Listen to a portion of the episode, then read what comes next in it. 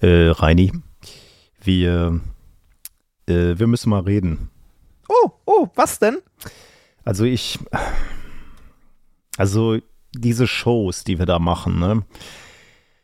Äh, ich glaube, ja, ich glaube, ich kann das nicht mehr. Was? Ja, also liegt nicht an dir. Wenn wir auf der Bühne stehen, ist schon toll. Ja, sogar großartig. Und du bist auch ein super Partner. Aber ich, äh, ja, ich spüre da diese Leere. Schon eine Form von Einsamkeit. Was heißt denn hier Einsamkeit? Ja, da ist so viel Raum. Was heißt hier, da ist so viel Raum? Das, äh, wie soll das denn jetzt weitergehen? Ja, ich habe auch drüber nachgedacht. Also, also ich und die Band. Ähm die, die, Band? Welche Band? Ich dachte, das letzte Album von Requiem wäre aufgenommen und das wäre durch. Was? Nein, nein, es hat nichts mit Requiem zu tun. Äh, ich habe da am Wochenende jemanden kennengelernt. Wir standen auf der Bühne und da, da war diese Verbindung. Es war schon magisch, als ob wir ja wie so eine Einheit agiert hätten. Jeder Muskel meines Körpers war Teil der Musik. Jeder ahnte, was als nächstes kommt. Es war, als ob meine Gedanken zur akustischen Realität werden. Wir haben gemalt, nur mit Farben, die für das Auge nicht zu erfassen sind. Ich glaube, diesmal wird es passieren. Die großen Bühnen der Musikwelt stehen mir offen. Ah, es war der grandiose Abschluss eines perfekten Tages. Äh, ja, du warst doch auch dabei. Du hast es doch gesehen. Äh, Moment, Moment, Moment, Moment. Meinst du das Orchester in Duisburg, bei dem du in der Zugabe für 10 Sekunden den Taktstock halten durftest? Äh, also, wenn du das sagst, klingt das irgendwie direkt weniger magisch. Ja gut, komm, dann machen wir halt diesen Wissenschaftskram weiter.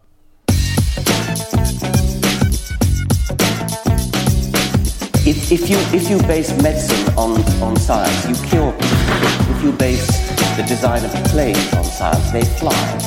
Um, if you base the design of rockets on science, they reach the moon. It works. Bitches. Methodisch inkorrekt Folge 253 vom 6.06.2023 direkt vom Konzert der Wissenschaft. Mit mir heute wieder meine erste Geige Reinhard Remfort. Piano, Piano. Und ich bin der Dirigent der Wissenschaft Nikolas Wörl. Glück auf.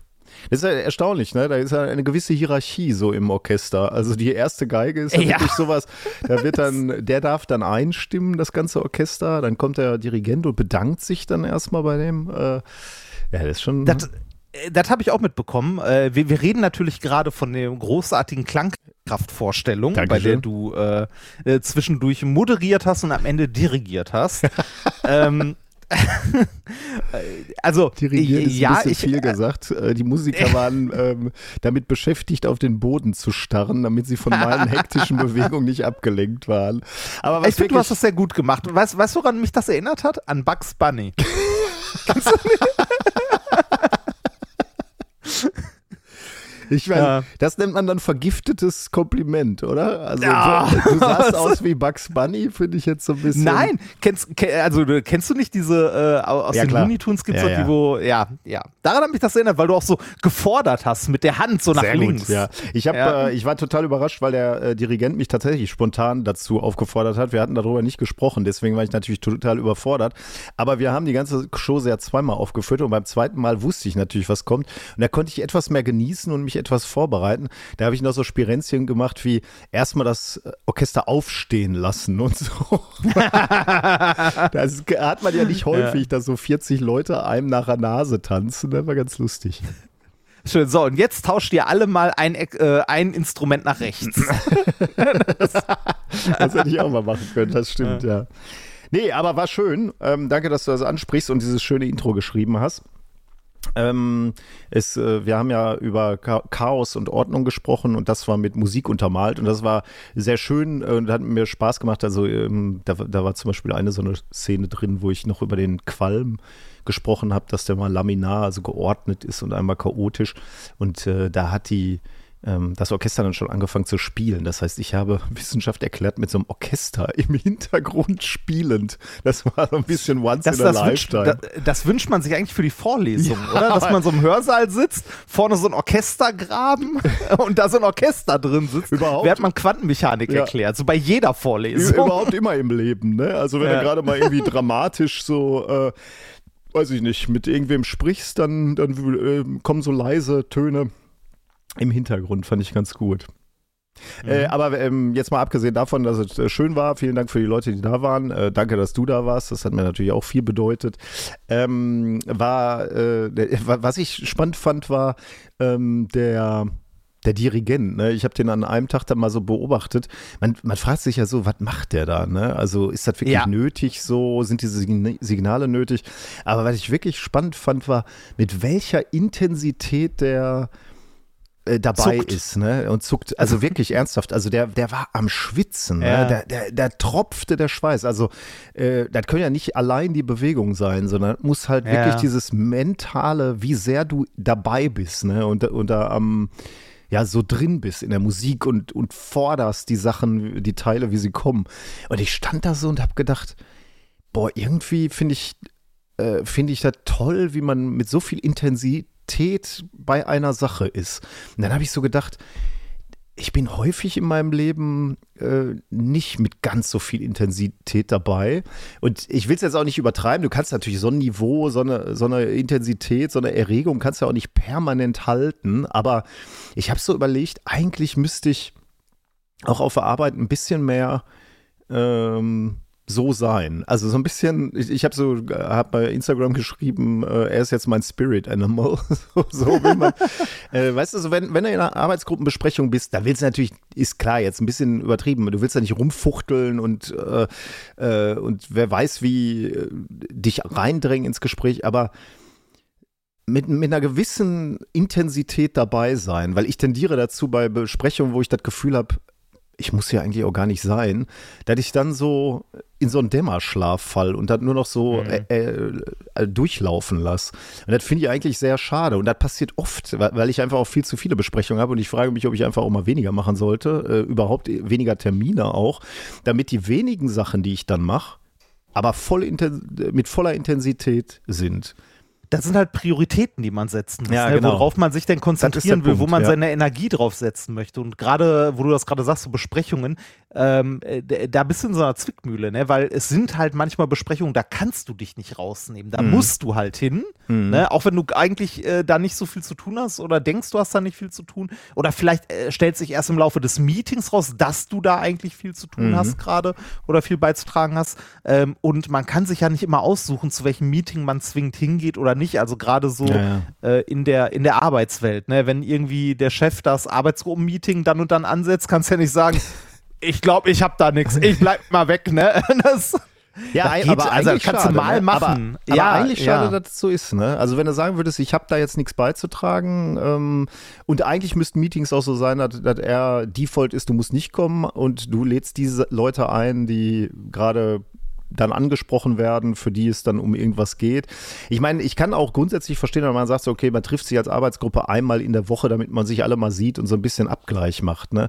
Mhm. Aber ganz häufig denke ich dann auch, boah, das ist auch Zeit, die mir, also ja, die ich in so einen Dämmerzustand gehe, weil ich denke so, ich kann hier jetzt eh nichts beitragen und dann bin ich weg so. Ich weiß jetzt noch nicht, was ich daraus lerne dann, ne? ob ich einfach die Intensität ein bisschen hochfahre. Aber du hast natürlich auch recht, du kannst halt nicht immer hohe Intensität äh, machen. Das würde mein neues Spirit Animal, dieser Dirigent, halt auch nicht machen. Ne? Der ist halt auf der ja. Bühne, tritt er voll auf und äh, Backstage oder zwischen den Tagen wird er sich auch ausruhen und Batterien aufladen. Und das ist mein eigentliches Problem, dass ich viel zu viel mache, auf zu vielen Hochzeiten tanze und ich müsste eigentlich eher mhm. sagen, okay, das sind die wenigen Sachen und da bin ich dann aber auch 100 Prozent da. Und ja, ich glaube, das sollten viel mehr von uns machen, sich genau ja. überlegen, was man tun will äh, und sich dann auch dafür Entscheidungen, also mhm. entscheiden, also Entscheidungen treffen ist da auch so ein Ding, was vielen, vielen Menschen sehr schwer fällt, ne? Weil, wie du schon gesagt hast, du sagst ja auch, du machst zu viele mhm. Sachen eigentlich. Äh, jetzt könnte man sagen, äh, vielleicht fällt es dir schwer, Nein zu sagen oder so, aber vielleicht sind auch einfach viele Sachen, die du machen willst. Ne? Ja, aber, aber der, das ändert ja nichts daran, dass, dass, du nicht Energie hast für alle Sachen. Ne? Nee. Also das ist, also ich, ich habe den Luxus, dass das alles Sachen sind, die ich will, aber mhm. äh, 200 Sachen ähm, sind halt irgendwie ein paar zu viel. Ne? Selbst wenn du sie alle machen willst, dann musst du halt auch welche rausschmeißen, die dir äh, zwar Freude machen, aber wo du sagst, okay, das ist jetzt auf der Liste das, was mir am weniger, wenigsten Freude macht. Das ist ein Luxusproblem, aber äh, trotzdem eins, an dem ich, glaube ich, arbeiten muss, weil ich lieber so sein will wie mein Spirit Animal, äh, nämlich volle Kanne da sein. Werde übrigens im, immer, wenn wir beide Sachen machen, also ähm, der, auf der Bühne stehen ist ja so eine Sache, da bist du ja immer 100% da, da kannst du dich ja nicht ja, durchmogeln. Das, ne? Ja, das und macht deswegen, auch Spaß. Genau, und deswegen genieße ich das, glaube ich, auch, weil ich da ja. 100% da bin, immer in Alarmbereitschaft. Ähm, auch Podcast, finde ich, ist auch so ein bisschen so. Ich meine, wenn das Mikro mhm. Dann wird das halt aufgezeichnet und äh, da ist mein Erregungslevel auch ein anderes, als wenn ich jetzt äh, in einer Zoom-Session sitze, wo ich nichts zu sagen habe. Ne? Ähm, ja. Von daher, das, das, sind schon so die, die guten Sachen. Davon gibt es viel natürlich in meinem Leben, aber ähm, ja, also da habe ich echt mal so drüber nachgedacht. Also wenn, wenn du irgendwo nicht zu hundertprozentig voll, Vollgas geben kannst, dann, wenn es deine Freiheit gebietet, sollte man das vielleicht irgendwie weglassen. Mhm. Ja, kann ich, kann ich sehr gut verstehen. Also, ne, man, man sollte generell, also es gibt ja die, diesen Trend zu Minimalismus mit Gegenständen, aber man kann auch mal überlegen, ob man das vielleicht für seinen Alltag, für Dinge, die man tut, verfolgt, äh, Hobbys oder ähnliches, ob man da vielleicht auch mal so ein mhm. Minimalismusprinzip fährt, wenige Sachen macht, aber die dann intensiv. Mhm, ja. Oder halt äh, mit, mit vollem Einsatz. Und vielleicht merkt man ja auch dabei, dass da irgendwas bei ist, wo man eigentlich gar keinen Bock drauf hat oder weniger als man dachte mhm. oder so. Oder man kommt irgendwie weiter oder keine Ahnung. Also äh, zum Beispiel bei Sachen, wenn, wenn wir auf der Bühne stehen, äh, für mich ist Bühne selten anstrengend, also körperlich anstrengend schon, aber äh, psychisch, so geistig überhaupt. Ähm, für mich ist das immer, weiß nicht, erholsam ist zu viel gesagt, aber das ist so eine, so eine Welt für sich, der so die, mhm. Äh, äh, klingt jetzt wie so ein Showmensch, so die Lichter gehen an, da ist die Bühne, da hast du zwei Stunden bist du halt nur auf der Bühne und beim Publikum, mit dem Publikum. Mhm. Alles andere ist egal in der Zeit. Also ich denke dann auch nicht über andere Sachen nach. Also ich denke nicht drüber nach, dass ich irgendwie noch, was weiß ich, die Steuererklärung machen muss oder aufräumen muss mhm. oder dass irgendwie fünf Termine morgen anstehen oder so. Das ist, also mir geht das auf der Bühne immer so, dass ich sehr in diesem Moment bin. Mhm, ja, da äh, da haben wir immer dieses Zitat gehabt, weil ich mal rausgesucht habe oder für mich gefunden habe. Ne, auf der Bühne gibt es halt kein Gestern und auch kein Morgen, sondern immer nur diesen ja, einen genau. Moment. Und das ist eigentlich das, wo die ganzen Meditationsleute eigentlich hinwollen, ne, dich hinbringen wollen, nämlich dass du im Moment bist und keine Sorgen hast, mhm. was demnächst kommt.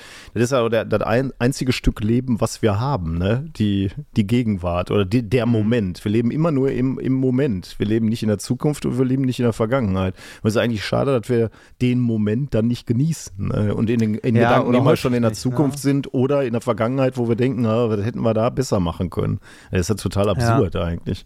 Ja, das kann auch äh, sehr unangenehme Formen annehmen. Äh, ich habe zwei, zwei Punkte dazu kurz. Äh, mhm. Äh, apropos im Moment. Wenn ich im Moment ein bisschen anders klinge als sonst, dann liegt das daran, dass ich in einem Boot äh, sitze, äh, in einer Gracht in Amsterdam. Und ich blicke aufs Anne Frank Haus. Soll ich dich raus? Nee, nee, äh, freiwillig. Äh, Was, Moment, du liegst äh, auf, äh, in einem Boot vor dem Anne-Frank-Haus? Wer kann sich das denn leisten? Im, im Grunde schon Airbnb. Okay. Okay, das klingt nach Premium-Lage, oder nicht? Äh, also die, die Lage ist wirklich super. Das ist also sehr, äh, sehr innenstadtnah und so. Ist aber jetzt nicht teurer als ein Hotelzimmer. Dazu muss man aber sagen, Amsterdam, scheißegal, welches Hotel, scheißegal wo, ist immer teuer. Hm. Also am Amsterdam und günstiger Urlaub ist irgendwie, habe ich das Gefühl, das schließt sich aus.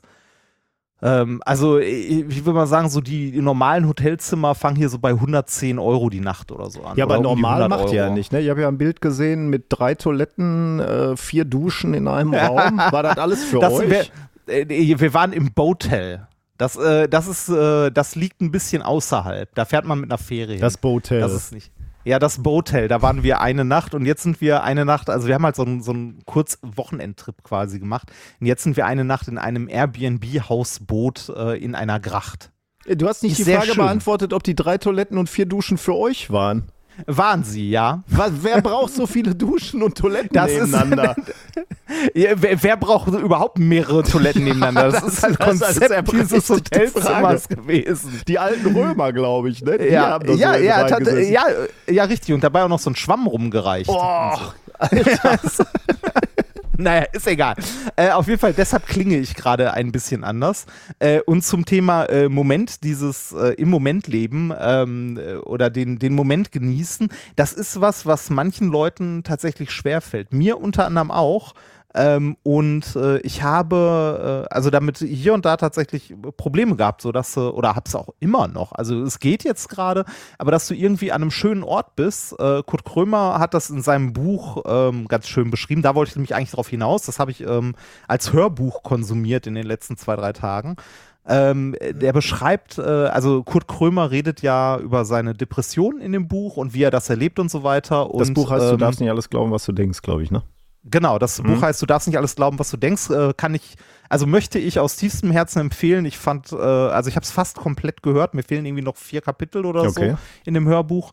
Ähm, und ähm, mich hat das sehr zum Nachdenken gebracht hier und da. Also ein Teil, den ich, äh, den er beschreibt, den ich leider nachempfinden konnte, war, äh, dass er meint so, stell dir vor, du bist mit deinem besten Freunden oder so irgendwo auf einer, ich, ich weiß nicht mehr genau, was er gesagt hat, aber sowas in die, in die Richtung, so auf einer äh, wunderschönen Südseeinsel, alles ist wunderbar, äh, toll und so und du empfindest dabei nichts.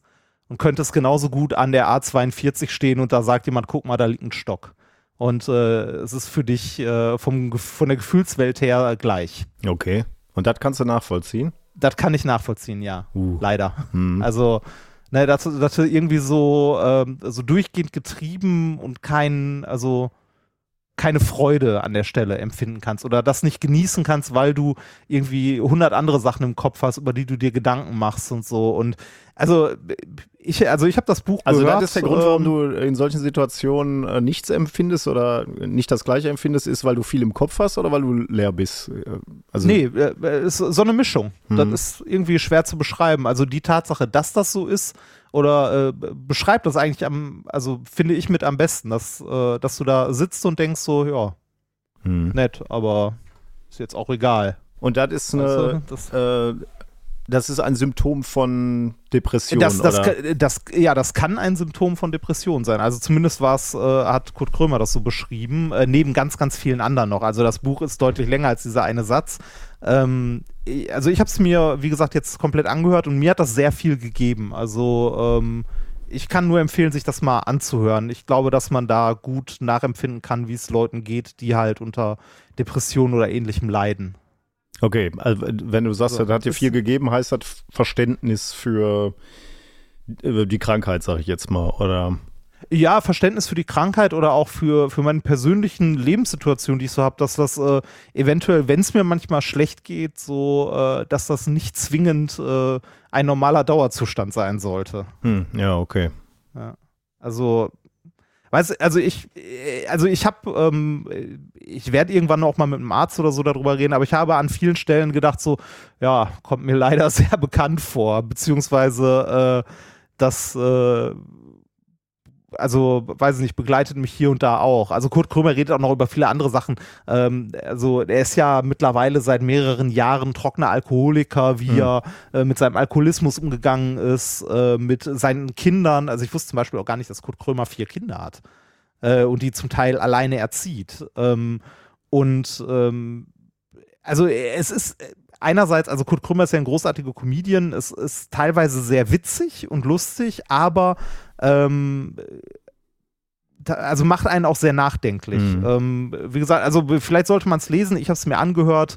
Äh, Gibt es bei Spotify, wenn man mal reinhören möchte. Kann ich sehr empfehlen. Also ich fand es sehr gut. Mir, also wie gesagt, mir hat es viel gegeben. Und weil, äh, gibt da jetzt auch irgendeine Konklusion, was man tun soll? Oder aber da, das Zum ist Arzt gehen. Zu, okay.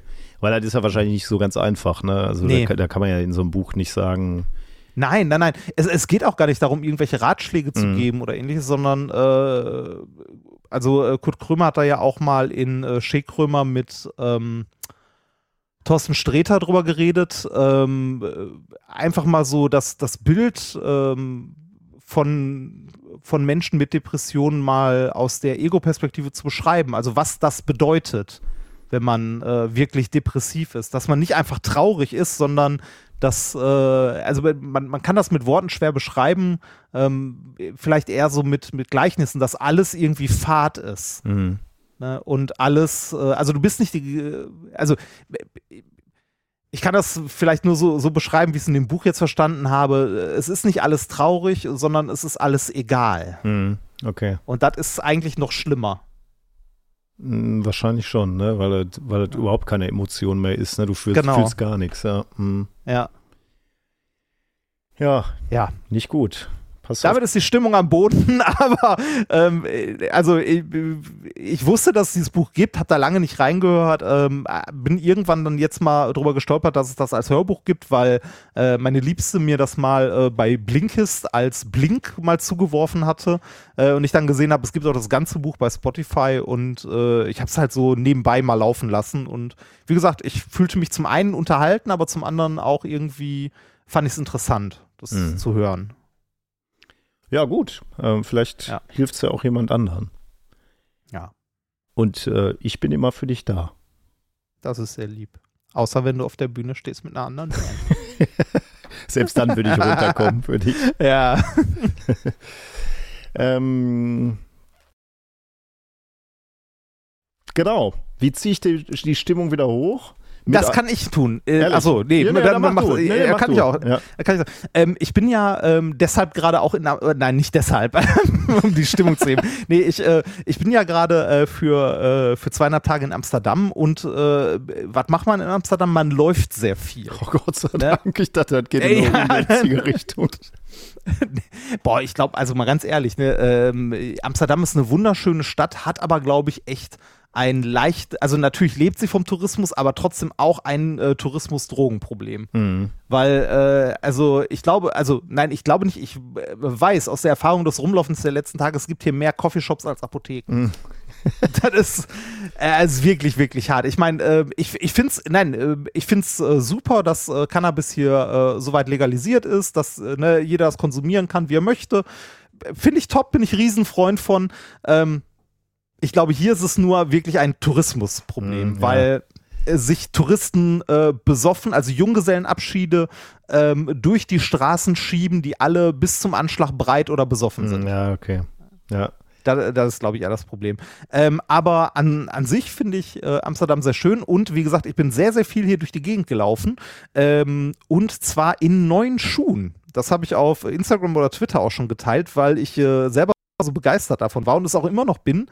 Ähm, ich habe mir, nachdem ich die letzte Vrindheit gehört habe, nee, nicht die Vrindheit, hier Realitätsabgleich mit Holgi und äh, Tobi, habe ich äh, mir äh, endlich mal Barfußschuhe gekauft. Mm. Und zwar welche, die der, äh, die der Tobi äh, lobend erwähnt hatte. Äh, Mirel Vapor Glove 6 habe ich, glaube ich, oder 3, aber ist egal, welche davon. Ähm, es sind halt Barfußschuhe, die eine sehr flexible, dünne oder relativ dünne Sohle haben, ähm, sehr breit sind, also dein Fuß wird da drin nicht gequetscht oder so und du hast das Gefühl, die ganze Zeit überall auf Socken rumzulaufen. Ohne aber ähm, irgendwie das Gefühl zu haben, in spitze Steine, Scherben oder sonst was zu treten. Es ist im Grunde so, als ob du überall äh, wie zu Hause auf Socken oder barfuß rumläufst. Aber und das habe ich da, jetzt. Da, da, ich wundere mich, dass man dann nicht schneller müde wird beim Laufen, weil, äh, also Barfußlaufen finde ich schon ermüdender als ähm, in einem gut stabilisierenden und, und, dämpfenden Schuh zu laufen, oder? Ja, ja, du, äh, du merkst das auch. Also jetzt, ähm, ich bin ja sonst nicht so, also in unserem Alltag laufen wir jetzt sonst nicht so super viel, ja, ja, häufig. Klar. Ne, und äh, dadurch, dass ich jetzt hier gestern zum Beispiel wirklich einen kompletten Tag einfach durch die Stadt gelatscht bin, das habe ich abends schon gemerkt. Also ich hatte schon Muskelkater in den Füßen oder in den Waden, vorstellen, ja. äh, die ich vorher nie hatte. ähm, aber aber das, äh, das wird halt mit der Zeit, also ist an, wie jeder Muskel mit der Zeit irgendwann auch trainiert. Mhm. Ne? Und äh, abgesehen davon fand ich es super angenehm. Also ich laufe halt auch super gerne barfuß durch die Gegend. Ähm, also zu Hause halt auch. Und ähm, also mit, mit den Barfußschuhen, das ist schon irgendwie sehr angenehm. Aber ja, ähm, du merkst deine Füße, also äh, wenn du einen Tag rumgelaufen bist, dann merkst du schon jeden Kiesel, auf den du trittst. Mhm. Ähm, und du merkst auch, äh, dass deine Füße mehr beansprucht werden, mhm. also deutlich mehr als in so einem gut stabilisierten, gepolsterten Schuh. Aber, Aber gut, das ist ja wahrscheinlich nur eine Frage des Trainings. Ne? Das wird ja wahrscheinlich das immer besser. Das glaube ich auch. Ja. Ja, das glaube ich auch. Und es ist, also äh, mir hat es gute Laune gemacht. Es ist echt, äh, also ich finde es sehr angenehm. Hat man dann nicht manchmal so die Momente, äh, dass du irgendwo stehst und so diesen Schockmoment, wo du denkst, scheiße, ich habe keine Hose an. Weil äh, ohne Schuhe irgendwo zu stehen, ist ja fast wie keine Hose anhaben. Äh, hat man so Schockmomente, dass du denkst, scheiße, ich habe keine also Schock, Schock nicht, aber am, äh, am ersten Tag, also mittlerweile habe ich mich dran gewöhnt, am ersten Tag, als ich damit rumgelaufen bin, weil die ja auch so ein bisschen anders aussehen als die üblichen Schuhe, hatte ich die ganze Zeit das Gefühl so, ich laufe auf Socken, also ich hätte keine Schuhe an. Ich würde so in schwarzen Socken über die Straße laufen und warte nur darauf, dass mich irgendjemand anspricht, warum ich keine Schuhe an habe. aber, das, aber das legt sich dann relativ okay. schnell. Ja. ja, da bin ich mal gespannt, wie lange die, die äh also bis jetzt bin ich sehr begeistert und äh, äh, würde immer noch sagen. Was war jetzt der Leidensdruck? Warum hast du angefangen, die zu tragen? Einfach nur, weil, weil du neugierig warst oder hattest du irgendwie einen Leidensdruck? nee, also zum einen, weil ich neugierig war äh, zum anderen aber auch, weil ich äh, selten wirklich Schuhe habe oder hatte, die wirklich bequem sind. Also ich habe halt äh, hm. jahrelang immer Vans getragen, tue ich auch immer noch. Ähm, aber in Vans wird mein Schuh, also mein Fuß vorne schon ein bisschen zusammengequetscht. So der kleine C äh, ist immer am Anschlag im Schuh. Okay. So. Also schon, schon gequetscht, so mhm. ein bisschen. Ähm, und wenn ich damit lange rumgelaufen bin, war halt auch ungemütlich. Das Einzige, was dann irgendwie doch so in gemütlichere Richtung geht, wären dann halt Laufschuhe. Aber ich laufe halt nicht den ganzen Tag in Laufschuhen rum. Ja, ich schon. Ähm, ja, klar, kann, nee, kann man auch machen. Äh, kann man auch machen. Äh, da, das war auch okay und so, aber dann habe ich gedacht, so, ach komm, wenn du eh mal neue Schuhe haben möchtest, dann nimmst du mal so ja, Barfußschuhe, weil, wie gesagt, das, das Erste, was ich sonst gemacht habe, wenn ich nach Hause komme, ist Schuhe ausziehen. Hm. Und nicht, nicht, weil ich die Wohnung nicht dreckig machen will, sondern weil es halt Entspannung war, irgendwie Schuhe auszuziehen und dann barfuß zu Hause rumzulaufen. Und das ist, also, es ist, also, jedem, der, der irgendwie, äh, ich weiß gar nicht, also die, die Merell haben jetzt, glaube ich, 80 Euro gekostet. Es gibt aber auch günstigere Barfußschuhe noch von so äh, Amazon-Eigenmarkenmäßig. Äh, aber der das mal ausprobieren möchte, kann ich das nur sehr empfehlen, das mal zu machen. Ähm, vielleicht ist es an der Stelle auch ganz gut, dann doch mal irgendwie die 80 Euro in die Hand zu nehmen und irgendwie was mhm. äh, äh, qualitativ äh, Gutes zu kaufen, weil schließlich läuft man damit draußen rum und wenn man eine Scherbe tritt, möchte man vielleicht nicht die im Fuß haben. Ähm, und vielleicht ein bisschen Dämpfung oder so auch noch drin haben.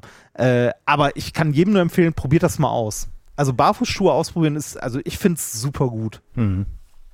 Schwer begeistert, großer Fan. Okay, dann äh, leiten wir langsam über in die Wissenschaft, denn ähm, ich habe hier, oder uns wurde ein Paper zugeworfen, ähm, was ich unbedingt teilen muss, weil es, ähm, also es stammt von Dominik und äh, es ist eine aktuelle Studie von, ich gucke nochmal, vom 10. April 2023 und es geht um die Attraktivität von Hoden. Ähm, der, äh, du, gleite, du, gleitest hier häufiger in den falschen Podcast ab, habe ich das Gefühl. ich will dir das Gefühl von Heimat geben. ja, dann. Äh, der Titel des Papers ist The Scrotum, A Comparison of Men's and Women's Aesthetic Assessments. Also da wurden tatsächlich ähm, Frauen und Männer gefragt, wie sie denn verschiedene Hoden optisch und ästhetisch finden ähm, und das ist wirklich interessant. Also veröffentlicht in Journal of Cosmetic Dermatology. da sind auch Bilder drin, die Bilder, die den ähm, Teilnehmerinnen und Teilnehmern grade. gezeigt wurden. Ja, da wirst du schöne Sackbilder ah, sehen. Ja. ja. Äh, ganze Seiten voller Säcke, mhm. kann man sagen. ähm, ich glaube, drei unterschiedliche Formen Allerdings ja. dann immer in unterschiedlichen Größen. Also da kannst du dann, ähm, also ja, ja, Sackform wurde dreimal variiert und dann jeweils die Sackform in unterschiedlichen Größen. Ähm, und äh, das fängt schon ganz gut an, das Paper. Man schreibt ja erstmal so, ähm, so eine Intro. Motivation. So eine Motivation, genau. Und äh, ich habe die mal ins Deutsche übersetzt und lese die mal vor. Kosmetische Operationen werden immer alltäglicher und der Markt für Intimchirurgie wächst exponentiell. Das sind so Informationen, die ich, nach denen ich nie gefragt habe. Ja, aber ist ja nicht uninteressant. Wir wissen also, wir sind im Prinzip in der falschen Branche. Wenn die ja. Intimchirurgie exponentiell wächst, können wir vielleicht noch umschulen.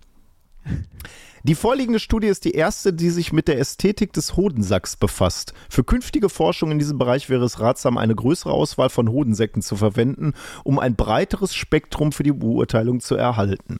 Denn, wie ich gerade schon gesagt habe, es waren nur drei Formen und unterschiedliche Größen. Und ähm, das Problem war wohl, die Hodensäcke, die du da gerade betrachtest, mein lieber Padawan, stammen von Männern zwischen 23 und 30 Jahre alt. Und da liegt mhm. eine kleine Schwäche in dem, äh, in dem Paper, denn ähm, die Altersstruktur ist nicht breit genug aufgefächert. Ja, insbesondere die Zielgruppe für die Intimchirurgie wird hier eigentlich gar nicht adressiert, ah. denn gerade ältere Erwachsene sind die, die eine Hodensackstraffung anstreben. Darum, das heißt, das heißt, das ist nur was für alte Säcke. oh, wow. oh. Okay. Ja, der hat mir selber, der hat mir selber körperlich wehgetan. Aber ist ein super Sendungstitel und wir können eigentlich aufhören. Wir hatten alles. Ja. Schlüpfrige Witze oh. und, ähm, und, eine wissenschaftliche Studie. Deswegen schlagen die Autorinnen und Autoren vor, bei zu, zu, zukünftigen Arbeiten Modelle aus einer größeren Altersspanne einzubeziehen ja. und sich auf Hodensäcke älterer Männer zu konzentrieren. Es, es, äh, ernsthaft, es gibt Leute, die sagen, oh, ich, also ne, äh, also ich bin mit meinem Körper ja komplett zufrieden, aber dieser Hodensack, der müsste mal gestrafft werden. Äh, ja, ernsthaft? Fra frag dich mal, wie ich auf dieses Paper gestoßen bin. Nein. Es wurde dir in einem Newsletter empfohlen? Nein, Dominik hat uns das geschickt. Ja. Ich äh, bin nicht im Markt. Ich bin noch nicht im Markt, wer weiß. Also, aber was, was wirklich super ist, und deswegen habe ich das hier reingenommen, ist quasi die, das Ergebnis dieser Studie. Und das ja. muss, ich, muss ich euch und dir noch vorlesen. Ähm, das äh, ist nämlich wirklich super. Und äh, äh entspricht auch ein bisschen meiner Erwartung, muss ich sagen, bei der ästhetischen Beurteilung von Hodensäcken. Also, das Ergebnis dieser Studie ergibt, dass es in keinem Fall äh, dass in keinem Fall von Attraktivität gesprochen werden kann, Ach. sondern es geht nur um least ugly. also welcher Hodensack ist oh. am wenigsten schäbig? Darum geht's. Und das wundert mich ehrlich gesagt nicht. Ja, ist jetzt äh, äh, nicht, also, äh, also, da hat die Natur also, jetzt eher zweckmäßig gehandelt, möchte ich sagen. Oder? Ja, also ich, würde ich mir jetzt auch nicht so dekorativ an die Wand hängen. das. Also, Andererseits, ist das so eine Nummer, die, äh, die Natur hat festgestellt, ja, Hoden mitten im Körper ist schlecht, ist zu warm. Was mache ich da jetzt? Das ist wie so ein, so ein äh, 1.1 Update. So. Dann hänge ich halt ja, unten so ein Säckchen dran und da, da lasse ich sie reinfallen. Wollte gerade sagen, gibt drei Varianten, ne? Wasserkühlung, Luftkühlung oder raushängen. Ja, ich hätte dann noch mal gerne die Wasserkühlung gesehen. oh, shit. Na gut. Ja, so viel dazu. Ähm, äh, am beeindruckendsten an dieser Studie finde ich, dass es sie gibt. Ja, gut, aber äh, ich habe ja Journal of Cosmetic Dermatology, ne? Die schnibbeln an allem ja, rum, was sie äh, am ja, Körper ja, finden. Ja, ja, aber äh, das ist, aber da, äh, okay, dann äh, sage ich so, das Erstaunlichste an dieser Studie finde ich, dass es einen Markt für Hodensackstraffungen gibt. Wahnsinn, ne? Meinst, meinst, du, das geht von Männern aus oder von Frauen? Also meinst du, Männer sehen sich im Spiegel und sagen sich, mein Hodensack sieht äh, erschlafft aus? Weil es scheinen ja ältere Männer zu sein, die damit unglücklich sind. Und dann sagen die, da muss man doch was machen können. Oder meinst du, das sind die Partnerinnen oder Partner, die dann sagen, hör mal, äh, ist alles cool, aber dein Hodensack, da ich kann, mir, ich kann mir beides oh. nicht vorstellen. Nee, ich kann, also Ach wirklich, ich kann mir Ja, okay, also, ja, ja, dann ist also, gut. Also, also weder, weder äh, die Partnerin oder den Partner, der irgendwie sagt, so, äh, dein Hosensack, der hängt aber ein bisschen durch, ne? Äh, weder, also, oder irgendjemand, der vorm Spiegel steht und sich denkt so, mein Körper ist top, aber dieser Hodensack, ne. das da bist du eigentlich gleich äh, weiter überweisen zum Psychologen, oder? Das, kann, das ist doch nicht normal, oder? Also, äh, also, jetzt mal abgesehen von irgendwelchen Extremfällen oder ähm, äh, Instandsetzungen nach. Das, ist, das gilt ja immer für plastische klar, Chirurgie. Ja, ja. Ne? Abgesehen von irgendwelchen Extremfällen oder Leute, die darunter psychisch wirklich so sehr leiden, äh, dass es irgendwie nicht anders machbar ist oder so, ne? ist ja die gesamte kosmetische Chirurgie was, worüber man reden könnte. Ne? Ob man sich denn einem Risiko einer Operation aussetzen sollte für ästhetische, äh, weiß ich nicht, Empfindungen. Ja. In meiner, also in meiner Welt nein, aber muss jeder selber wissen. Wenn wir da jetzt anfangen, drüber zu reden, ähm, ob es dann auch mal irgendwas so Moden geben wird. Also so wie, ich sag mal, so wie Schambehaarung ist ja, durchläuft ja wahrscheinlich auch so äh, Moden, mal mehr, mal ja, weniger. Klar. Ähm, Schönheitschirurgie ja genauso. Auch, richtig, auch ja, genau, da. Ja. Ob es dann auch mal so Sackmoden gibt, also dass man sagt, so irgendwann gibt es mal so den Trend, gerne mal 30 Zentimeter runterhängen lassen oder so und dann werden die äh, geweitet oder so? Äh, kann ich mir gut vorstellen, ja. Also kann ich mir sogar sehr gut vorstellen. Ähm, es gibt doch auch, ähm, boah, jetzt muss ich, es gibt doch auch ähm, so äh, äh, Kulturen, in denen irgendwie äh, geweitete ne? Hodensäcke, so, äh, ja was? oder ja, was geweitete ja, also, Hosen, Hodensäcke? Äh, ja, also auch also auch ähm, äh, ähm, Penisse, die länger, also ne, langgezogen werden mit Gewichten oh. oder halt in ne, also was ja bekannter ist, sind so so Lippenteller oder in den Ohren oder ähnliches. Also äh, ich glaube, die Menschen waren schon immer äh, hervorragend da drin, ihre Körper ähm, aus äh, vermeintlich ästhetischen Aspekten kulturell mhm. irgendwie mm. zu verändern. Okay. Und äh, da waren die Geschlechtsteile garantiert auch mit dabei. Hm. Na gut. Müssen wir durch. Nun ja, jetzt. aber, aber äh, ich bin mit meinem Hodensack äh, zufrieden, wie er ist. So. Das musste jetzt noch sein. Ja, das. Äh, ja, ich, also, schickt mir, schickt mir keine Mails mit Werbung für Hodensackstraffungen. Das brauche ich noch nicht. Ehrlich, das war, dir, das war dir jetzt noch wert zu erwähnen. Ja, ich, ich, ich bin mit mir zufrieden an der Stelle. ja, schön.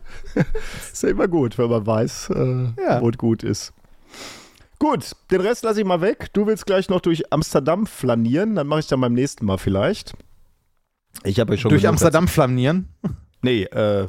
Achso, den, den Rest, den du noch, noch genau, aufgeschrieben hast. Ja, ja, ja. Können wir nächste Woche machen. Ich hatte übrigens, als ich das letzte Mal in Amsterdam, also das letzte Mal, ja, vielleicht schon.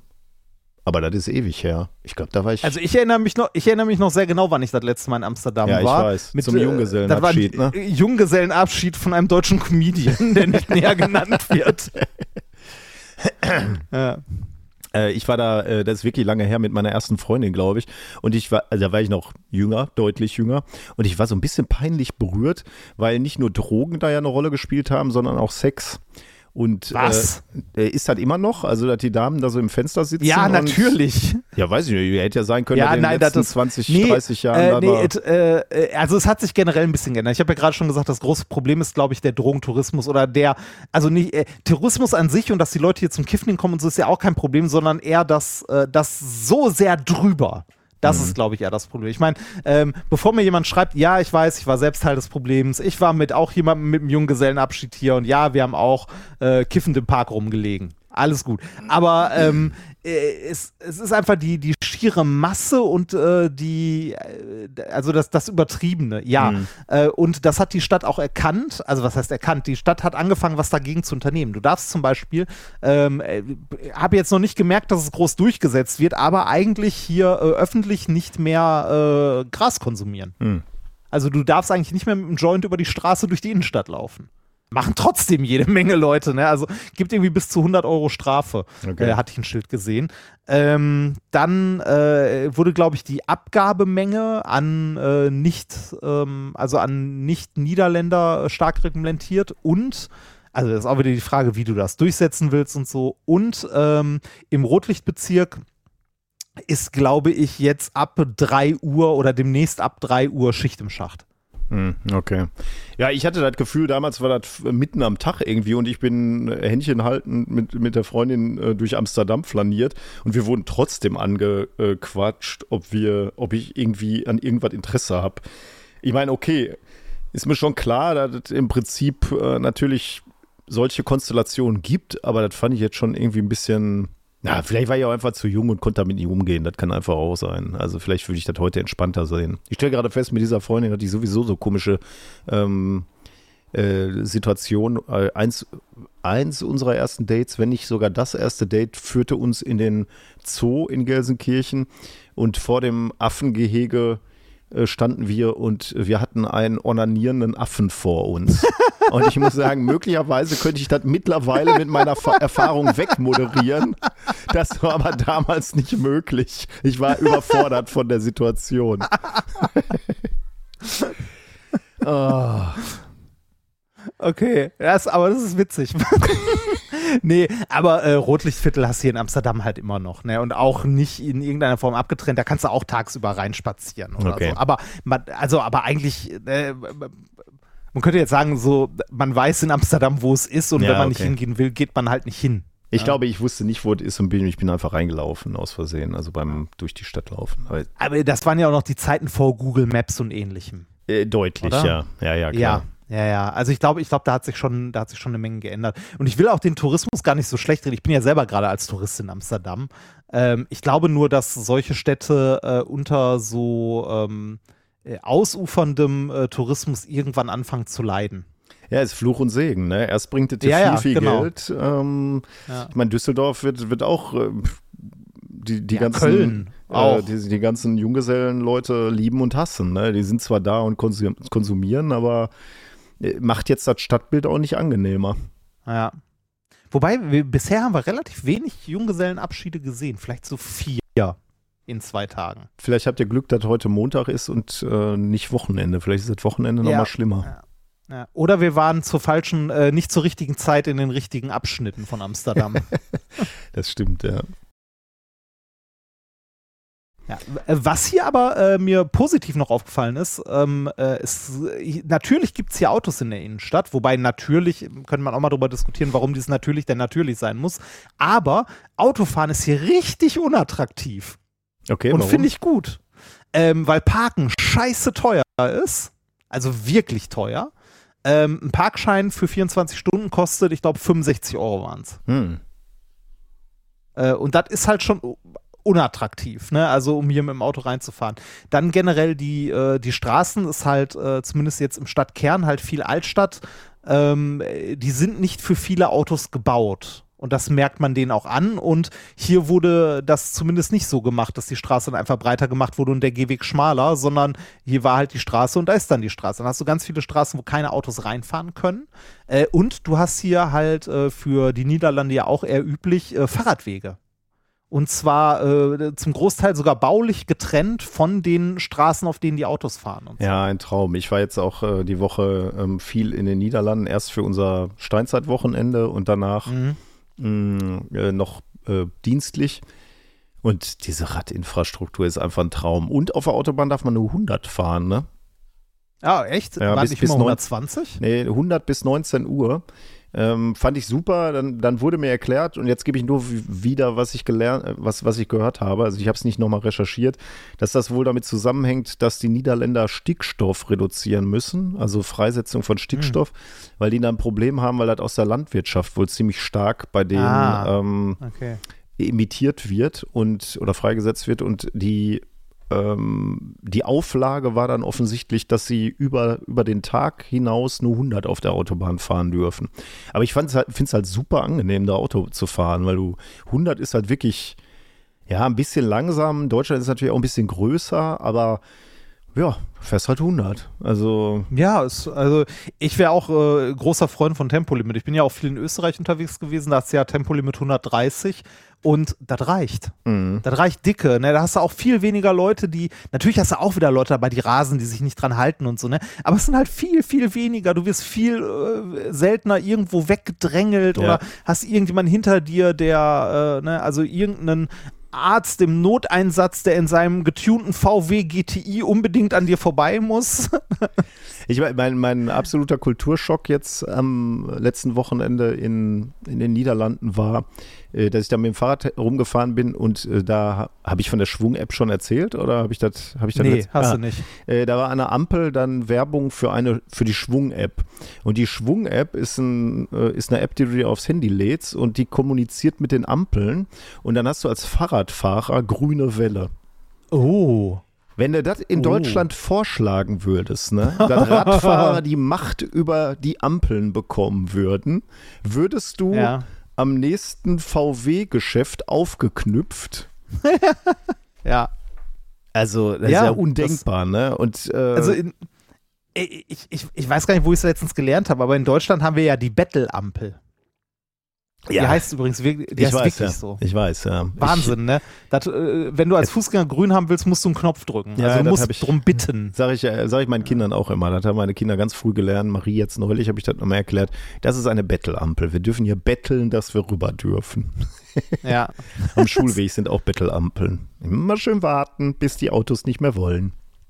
Ja, ja, da haben wir in Deutschland leider noch einen sehr, sehr weiten Weg zu gehen. Also äh, es ist auch krass, wie viele Leute hier mit Fahrrädern unterwegs sind. Also äh, in der niederländischen Kultur hat das Fahrrad einfach so einen hohen Stellenwert ja. und ist auch, also hat den Alltag so durchdrungen. Ne? Also diese baulich getrennten Fahrradwege. Ähm, du hast überall äh, Fahrradparkplätze. Also mhm. nicht irgendwie hier darfst du ein Fahrrad abstellen, sondern hier darf nur ein Fahrrad abgestellt werden. Und zwar große Bereiche, wo nur Fahrräder abgestellt werden dürfen.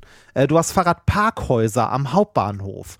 Ähm, du hast ganze Straßen, die nur für Fahrräder sind. Nicht wie dieses beschissene deutsche Konstrukt Fahrradstraße, für immer noch für den Arsch, wo Autos auch durchfahren dürfen, aber der Fahrradfahrer hat Vorrang. Interessiert nur 99,9 Prozent der Autofahrer halt nicht. Ja, ich wurde mal ne? letztens aus der Fahrradstraße ähm, rausgehupt von so einem Typ. ja, ja. Gut, ich war auch schnell unterwegs, muss ich zugeben, aber das gefiel ihm gar nicht, dass ich da so äh, auf meine Vorfahrt bestand. Da hat der Rang ja, gehämmert. wahrscheinlich war es auch noch in der Mitte der Fahrbahn, ne? Also, das ist, äh, wir wirklich, äh, also der, da könnten wir uns eine riesige Scheibe von abschneiden. Ähm, äh, auch äh, was hier alte Fahrräder so angeht ähm, in, äh, in den Niederlanden, wenn die irgendwo länger stehen, ist da ein Zettel von der Stadt dran und dann sind die irgendwann weg. Ne? Also, wenn die irgendwo wild abgestellt werden, weil äh, es gibt ja auch äh, Leute, die sagen, ja, es stehen überall Fahrräder rum. Nee, das ist alles eine Frage der Organisation und des Platzes, den man dafür schafft und den man dem Ganzen gewährt. Ne? Ja, hier stehen ja, ja auch überall wieder, Autos rum. Ja, richtig. Ich bin immer wieder äh, schockiert, wenn man mal länger drüber nachdenkt, wie viel Platz wir gerade in unseren Städten äh, dem Auto einräumen. Bevor jetzt gleich, also bevor irgendjemand meckert, irgendeine Mail schreibt oder so, ja, auf dem Land ist es anders. Ich habe auch mal auf dem Land gewohnt eine Zeit. Da ist Auto leider unvermeidbar, weil halt die Infrastruktur drumherum fehlt. Aber in den Städten äh, haben wir den Platz dem Auto geopfert und das ist ein riesiges Problem. Ja, und ähm, also ich fand es auch wieder spannend zu sehen, wie du äh, über die Grenze fährst und auf einmal ist da eine an, ganz andere Fahrradkultur, ne? Weil das sind ja im Prinzip die gleichen Menschen, ne? Aber du da hast ja. einfach so ein Land, wo ne, einfach eine ganz andere Kultur ist. Und wir haben ja vor einigen Monaten hatten wir ja mal dieses Paper hier, ähm, wo die ganz klar gezeigt haben, Mensch, also du bietest eine Infrastruktur an, wenn die da ist, eine Fahrradinfrastruktur, dann wird die auch genutzt. Ähm, und ja. so muss das eigentlich gemacht werden. Du musst jetzt, jetzt eigentlich äh, investieren und den Leuten Alternativen anbieten.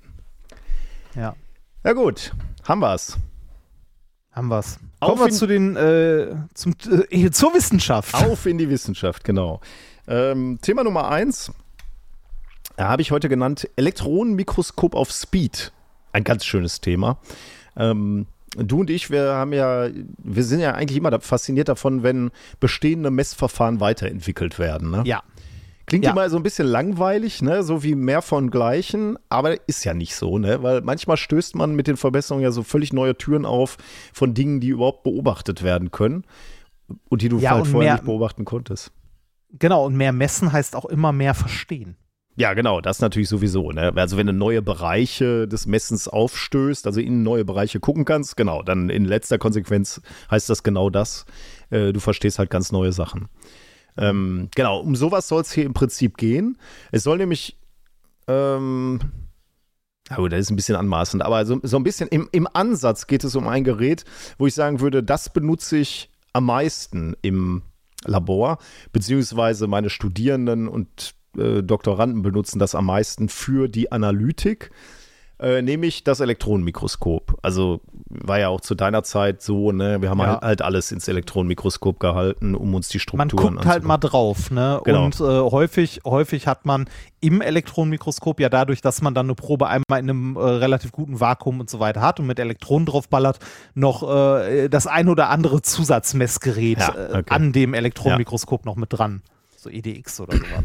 Genau, aber hier soll es jetzt erstmal wirklich darum gehen, dass du dir halt quasi optisch ähm, ein Bild machst von der Oberfläche und dann beurteilen kannst, mhm. was ist denn da auf der Oberfläche passiert. Also Reini und ich, wir haben ja Materialsynthese gemacht, zum Beispiel auf Oberflächen. Da guckst du halt an, was da, was ist da gewachsen, was ist da kondensiert. Oder wir machen mit Plasma Oberflächenmodifikation, dass wir so ein bisschen anätzen, Material abtragen äh, oder die Oberfläche modifizieren. Und da ist halt auch erstmal der erste Blick, was ist da ähm, geometrisch oder also was ist da auf der Oberfläche passiert? Hat sich die Oberfläche verändert, ne, bevor du überhaupt über chemische Änderungen und so nachdenkst, weil es halt auch so einfach ist. Jetzt können wir fragen, okay, noch einfacher wäre ein Lichtmikroskop. Warum nehmen wir nicht ein Lichtmikroskop? Da ist das Problem, dass bei allen Mikroskopen ganz allgemein, ob jetzt Licht oder Elektrone oder was, was auch immer, äh, bist du von der Auflösung immer ähm, begrenzt auf die Wellenlänge, die du benutzt, um die Probe zu beleuchten quasi. Und genau, die, die das, das, Auflösungslimit quasi. Genau, ne? ja. Und das ist, das ist so roughly, muss man immer, ist, ist eher so eine Daumenabschätzung, aber liegt irgendwo bei einem, äh, bei der Hälfte der Wellenlänge, die du benutzt. Also mhm. ein Beispiel beim Lichtmikroskop wäre jetzt, welche Wellenlängen können wir noch wahrnehmen mit unserem Auge? irgendwo so äh, 400 Nanometer, da hört es dann langsam mhm. auf. Das heißt, die beste Auflösung, die du mit dem Lichtmikroskop hinkriegen kannst, ist irgendwo bei äh, 200 Nanometer, sage ich jetzt mal. Also schlacht mich jetzt nicht, wenn ihr mit euren Lichtmikroskop, aber ja, ich würde schon sagen, es gibt wahrscheinlich ein paar Tricks, die man machen kann, aber das ist erstmal so das natürliche Limit. Mhm. Ähm, und dann kommt, kommt jetzt der Trick, warum benutzen wir überhaupt Elektronenmikroskope? Weil du eine Beleuchtungsquelle wählst mit einer kürzeren Wellenlänge als die Photonen, die wir noch sehen können. Und da bieten sich halt Elektronen an, die kannst du relativ einfach freisetzen, auslösen und äh, die haben eine Wellenlänge, kommt jetzt ein bisschen auf die Beschleunigungsspannung an und so, aber die haben eine Wellenlänge von irgendwo im Pikometer-Bereich. Also ja, wie gesagt, kommt ein bisschen auf die Energie an, aber irgendwo im Pikometer-Bereich. Also Vergleich 200 Nanometer war Lichtmikroskop, ähm, Elektronenmikroskop, Wellenlänge 2 Pikometer, sagen wir mal. Da sieht man schon, okay, damit kann man also eine deutlich höhere Auflösung erreichen und kleinere Strukturen angucken. Mhm. Genau, und genau das hat man gemacht und macht man seit Jahrzehnten. Äh, damit kannst du dir im Prinzip den atomaren Aufbau von Festkörpern ähm, noch angucken mit den besseren Geräten. Nicht das, wo ich täglich meine Proben reinlege, aber äh, mit, mit den da gibt es halt Varianten von, von Messaufbauten, aber die Elektronen benutzen. Aber da müssen wir jetzt nicht ins Detail gehen. Aber du kannst dir im Prinzip atomaren Aufbau von Festkörpern angucken. Äh, du kannst dir Struktur von Molekülen angucken, äh, Nanopartikel angucken. Das haben wir ja gemacht, genau. Und, und bevor irgendjemand die Frage stellt, äh, irgendwie als Mail oder so, ja, Elektronen, ähm, Elektronen haben einen Wellencharakter, mhm. also genau wie, genau wie Lichtwellen haben Elektronen äh, auch einen Wellencharakter, der halt eine kürzere Wellenlänge hat. Ähm, Im Elektronenmikroskop benutzt man dafür dann auch Linsen. Allerdings sind das keine Linsen im Sinne von irgendwas Optisches aus Glas oder so, sondern das sind äh, elektromagnetische Felder, die man halt modelliert, um die Welle, also den Elektronenstrahl zu modellieren. Und das Ganze findet natürlich, äh, damit die Elektronen genug freien Weg haben, bevor sie irgendwo gegenstoßen, in einem Vakuum statt. Oh, das ist sehr schön, dass du das gerade erwähnst. Das wäre nämlich auch mein äh, nächster äh, Hinweis gewesen. Denn das, die, also die Tatsache, dass man im Vakuum ist, und zwar in recht gutem Vakuum, äh, limitiert natürlich prinzipiell erstmal das Verfahren, wenn es darum geht, biologische Systeme dir anzugucken. Also ja. ein, Frosch setzt da halt nicht rein. Gut, wäre jetzt auch nicht so schlau, einen Frosch im Elektronenmikroskop anzugucken, einen lebenden. Äh, aber ich sag jetzt mal, irgendwelche Zellen, Zellen genau, Zellen äh, sind, sind schwieriger. Deswegen sage ich mal, ist so ein Elektronenmikroskop auch bei uns Materialwissenschaftlern ähm, tote Materie und so extrem beliebt. Da hat fast jede, also nicht jede Arbeitsgruppe hat ihr eigenes Elektronenmikroskop, aber da stehen eine Menge davon rum in der Uni. Gibt es ja auch in verschiedenen Güteklassen. Genau, ne? Es gibt ja. so das Wald- und Wiesen-Elektronenmikroskop für, also ne, äh, für, für ein paar zehntausend Euro, dass du die irgendwo hinstellen kannst. Und dann gibt es die, die schon fast so in Großgeräteantragbereich gehen, je nachdem, was du kaufst. Genau, Wald- und Wiesen-Elektronenmikroskop. ja. Ähm, genau, aber äh, das erklärt, warum ähm, die Dinger jetzt beispielsweise in der Biologie, glaube ich, nicht ganz so populär sind, sage ich jetzt mal, oder nicht, mhm. nicht ganz so häufig benutzt wird. Aber da gibt es auch, die Einschränkung will ich jetzt noch eben machen, weil es mal wieder so schön zeigt, wie lange wir hier schon mit diesem Podcast dabei sind. Es gab da ja dann auch die Erfindung, dass man äh, Kryo-Elektronenmikroskopie betrieben hat. Also mhm. bevor du dir die biologischen Proben anguckst, kühlst du die halt brutal runter, damit du mit denen halt auch ins ähm, ja, ins, ins, Vakuum, Vakuum gehen kannst. kannst. Und damit kannst du dann halt auch virale Proteine dir angucken oder irgendwelche Zellen. Dafür gab es einen Chemienobelpreis 2017. Ähm, eben für die sagen, Entwicklung. Das hatten wir doch mal irgendwo genau, als ja. Thema. Ja, das, ich erinnere mich. Ich hatte mich auch noch erinnert, dass es dafür mal den Nobelpreis gab und das noch nicht so lange her ist, weil wir den in der Sendung hatten. Äh, und dann habe ich mhm. nachgeguckt, 2017. Ah. Auch wieder Stichwort Weiterentwicklung von dem, was es schon gibt. Ne? Also du, ja. du, du, also ich habe, das haben wir jetzt ein bisschen vereinfacht natürlich dargestellt, mal eben ein bisschen runterkühlen und äh, High gib ihm. Nee, da ist schon ein bisschen mehr. Genau, also wie gesagt, es gab einen Nobelpreis dafür, das ist schon tricky, aber im Wesentlichen ist es das und ähm, ja, dafür, äh, damit stößt man ganz offensichtlich eine ganz neue Welt auf, weil du ganz neue Systeme dir ähm, angucken kannst. Ähm, genau. Jetzt ähm, ist, ist die Frage, äh, okay, dann sind wir ja ganz zufrieden mit unseren Elektronenmikroskopen. Ja, sind wir. Wir haben eine hohe räumliche Auflösung, also wir können kleine, kleinste Details sehen. Aber es gibt einen Nachteil. Die Dinger sind nicht besonders schnell. Und wenn man jetzt, und jetzt kommen wir, zu, jetzt biegen wir ab auf die Zielgerade, worum es hier gehen soll. Und das ist etwas, wo du, was du, das ist so eine Geschichte, die du auch immer wieder gerne erzählst, weil unser Professor hat die, unser gemeinsamer alter Professor hat das immer mal wieder ins Feld geführt. Ähm, was du eigentlich machen willst, sind chemische Reaktionen oder Wechselwirkung von Licht und Materie mhm. beobachten.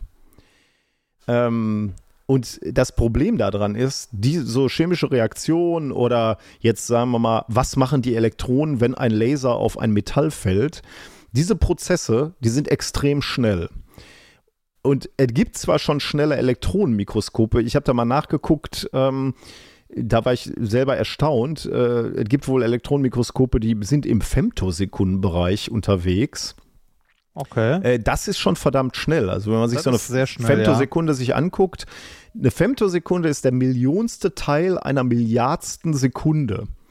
Ähm, das ist äh, schon krass, weil eine Femtosekunde ist die Zeitskala, auf der das Licht, was wir sehen können, schwingt. Also ein Puls von 5 Femtosekunden, also so blaues Licht, wissen wir ja, ist eine Welle. Also eine Welle heißt, geht oben, unten, oben, unten so. Und ein Puls von 5 Femtosekunden Länge erstreckt sich nur über ganz wenige optische Perioden. Da finde ich unfassbar. Also, wenn du also einen Femtosekunden Laserpuls durch die Gegend schießt und die Dinger kannst halt kaufen, ne? Femtosekunden Laser, dann sind das nur wenige optische Perioden, die da Päckchen, die, wo nur Licht nur noch wenig schwingt. Das macht dann irgendwann gar keinen Sinn mehr, von Farbe zu sprechen. Ja, ja. Und also, ja. Äh, das ist aber auch echt schnell. Ne?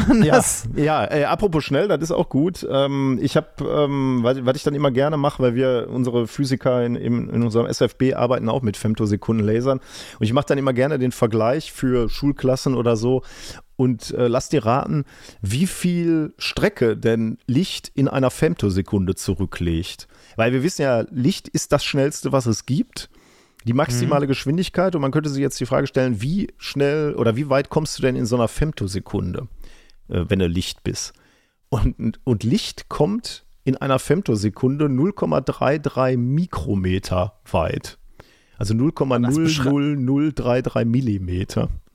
Das beschreibt, äh, finde ich, wirklich sehr schön, wie kurz das ist. Ja, weil, ne, also äh, man könnte ja sagen, mit Lichtgeschwindigkeit breitet sich unsere Realität aus. Ach, ja, schön. Ja?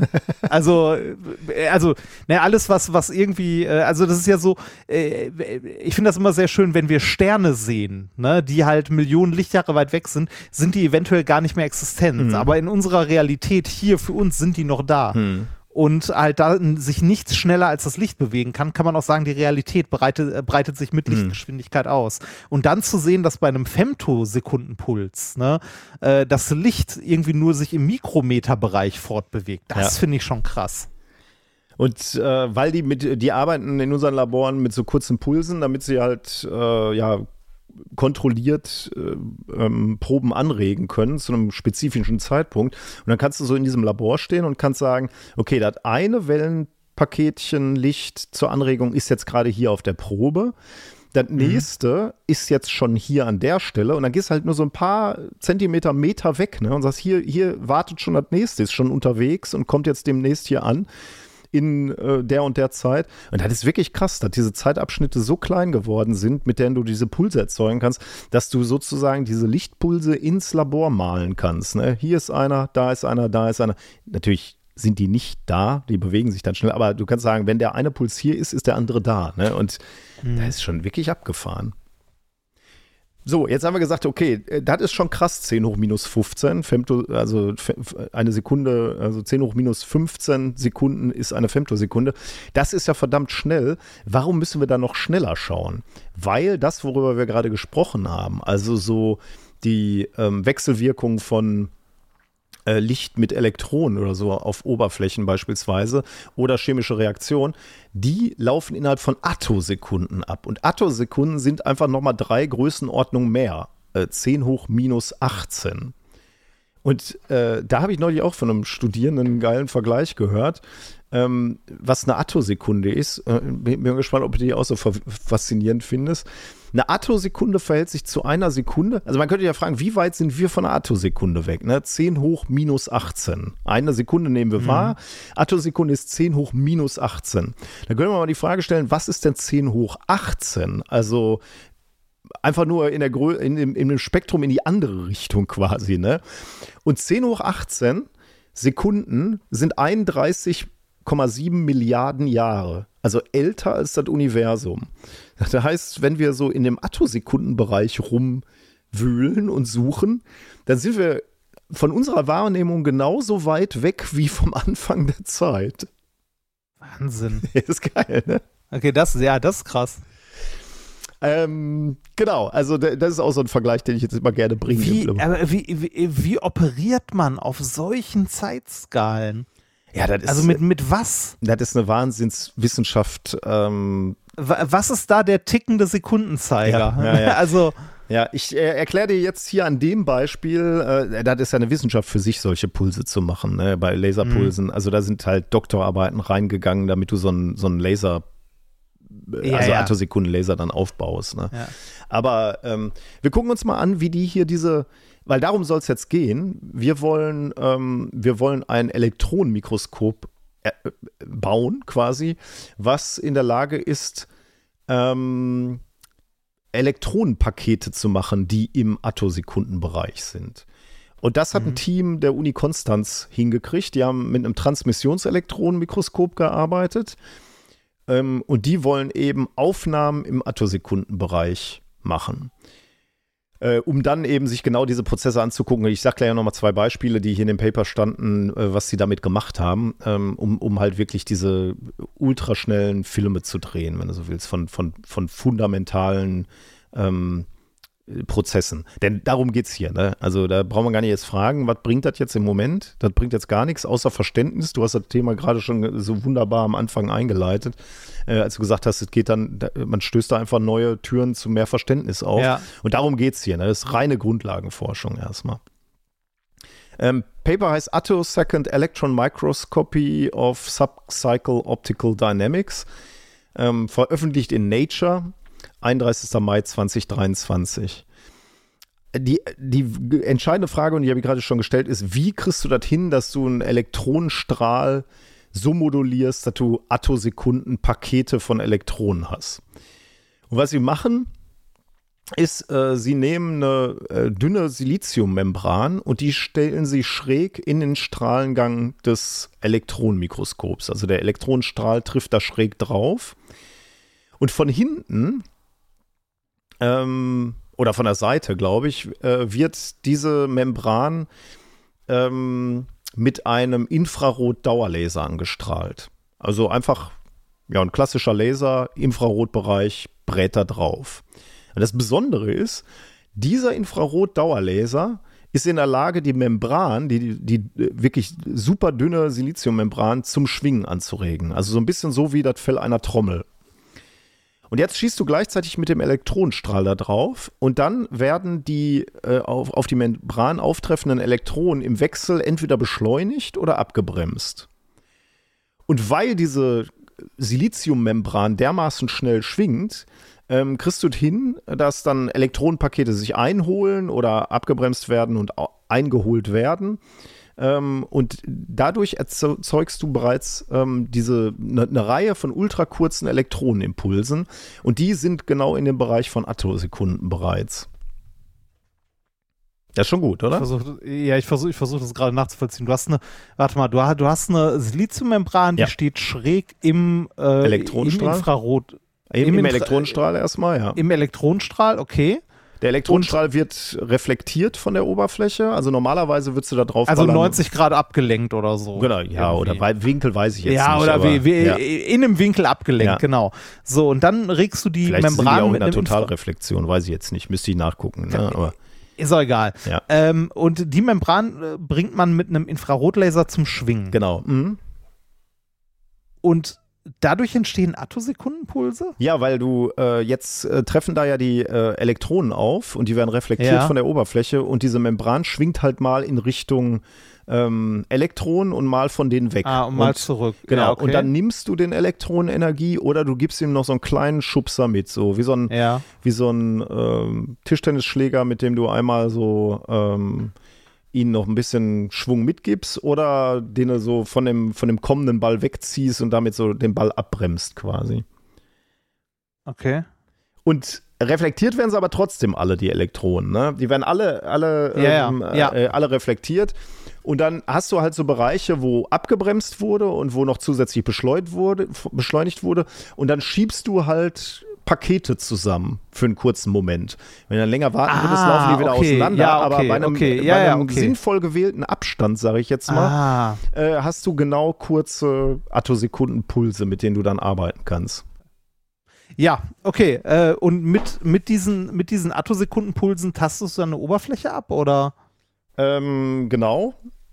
Ähm, du äh, gehst mit diesen Attosekunden dann auf Oberflächen ähm, und du ähm, jetzt, also das ist sozusagen erstmal nur so dein Stroboskop-Licht, um Bilder aufzuzeichnen. Ne? Also mit diesem Attosekunden-Elektronenpuls willst du Bilder aufzeichnen. Jetzt ist natürlich die Frage, äh, eigentlich wollten wir ja die Dynamik von irgendwelchen abgefahrenen Prozessen uns ansehen. Wie erzeugen wir die? Die erzeugen wir, indem ein schwächerer Laserstrahl auf das Untersuchungsobjekt gelenkt wird. Und damit, mit diesem Laserstrahl, lieferst du Energie und äh, Photonen, um damit irgendwelche Wechselwirkungen zu erzeugen zwischen dem Licht, dem Laserlicht und der Materie, dem, dem Substrat oder wie du immer nennen willst, der Oberfläche, die du untersuchen willst. Mhm. Ähm, und durch dieses Anleuchten erzeugst du eigentlich erstmal das Experiment oder präparierst das Experiment, was du untersuchen willst. Ähm, und dann kommt dein Attosekunden-Elektronenpuls äh, und damit setzt du quasi, schießt du einzelne Bilder und äh, kannst dir dann angucken, was ist denn passiert, sagen wir mal jetzt, ähm, weiß nicht, 10 Attosekunden nachdem der Laser aufgetroffen ist. Oder eine Attosekunde oder welche Zeiträume die sich da auch immer angucken. Ähm, das heißt also, ähm, also was, was du jetzt machen kannst, ist, du variierst den, den, den zeitlichen Abstand zwischen Anregung mit dem Laser und Auslesen des Zustandes mit dem Attosekundenpuls des Elektronenstrahls, genau. Ja. Das ist so ein bisschen so, als würdet ihr halt jemanden in der Disco beobachten Aha. beim Tanzen, ne? Und ihr, ja. da läuft so ein Stroboskoplicht. Ähm, äh, das heißt, ihr seht immer nur einzelne Bilder, aber wenn ihr ausreichend Bilder aufzeichnet, dann könnt ihr wieder quasi zusammensetzen, wie die Person denn getanzt hat. Und genau das passiert das, hier eigentlich auch. Das heißt aber eigentlich, also das heißt dann nicht, dass ich mir äh, einen Prozess sehr, sehr schnell angucke, ja. also ganz hintereinander, sondern ich gucke mir äh, tausende Prozesse ja. an, ja. die, also tausendmal den gleichen Prozess. Mhm also ne, es ist nicht genau derselbe, aber der gleiche. Mhm, ähm, äh, also äh, tausendmal den gleichen Prozess, aber jedes Mal um eine Attosekunde versetzt in der Zeit ja. äh, nach seiner stattfindenden Reaktion und kann dadurch quasi einen Film machen, der die gesamte Reaktion abbildet. Genau, wie so ein kleines Daumenkino, ne? Ja. Ja. Dieses Prinzip äh, nennt sich Pump-Probe-Messverfahren ähm, und wird zunehmend populärer. Ähm, das ist das, was wir auch im, im SFB machen aber machen auch ganz, ganz viele Leute in, in anderen Projekten. Pump, weil du erzeugst erstmal irgendeinen Zustand, das ist der, mhm. die, das Pumpen, du Laserstrahl auf eine Oberfläche und Probe auslesen ist dann das, was wir jetzt hier in dem Fall mit einem Elektronenstrahl machen. Aber das könntest du theoretisch auch äh, natürlich mit irgendwas anderem machen, ähm, womit du schnell gucken kannst. Aber sehr, sehr mhm. gut. Das ist genau ähm, der, der wichtige Punkt, den ich dann beispielsweise im Schülerlabor auch immer versucht zu erklären. Ähm, du kannst, du, wenn, wenn wir behaupten, wir haben ja, die schnellsten Kameras der Welt, musst du halt vorsichtig sein. Wir machen vielleicht die schnellsten Filme der Welt, aber du hast nicht die schnellste Kamera der Welt. Also du kannst zwar sehr schnell ein einzelnes Bild aufnehmen, aber nicht mhm. einen langen oder ein sehr, also wir haben vielleicht nicht, noch eine schnelle nicht Kamera. hintereinander. Genau. Wir haben vielleicht noch eine schnelle Kamera und vielleicht eine der schnellsten Kameras, aber nicht die schnellste Videokamera. Eine Videokamera ist das ja. nicht. Wir sind halt langsam. Und genau, das schränkt es natürlich ein bisschen ein. Das heißt nämlich, du kannst eigentlich nur Prozesse so beobachten, die du periodisch immer wieder erzeugen kannst. Ne? Also irgendwas, was kaputt gehen würde, nachdem du da mit dem Laser draufballerst und du willst dir angucken, wie geht das eigentlich kaputt? Das ist schwierig. Ja.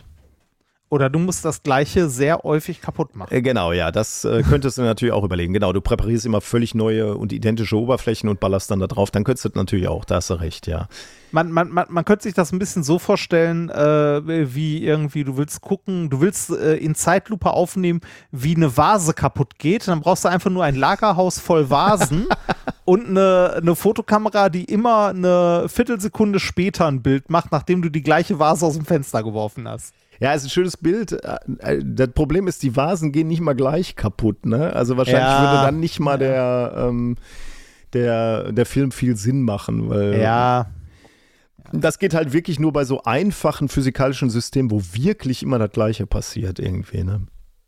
Ja, okay. Genau, also äh, das haben die aufgebaut, äh, prinzipiell, und haben damit jetzt auch die ersten Sachen beobachtet.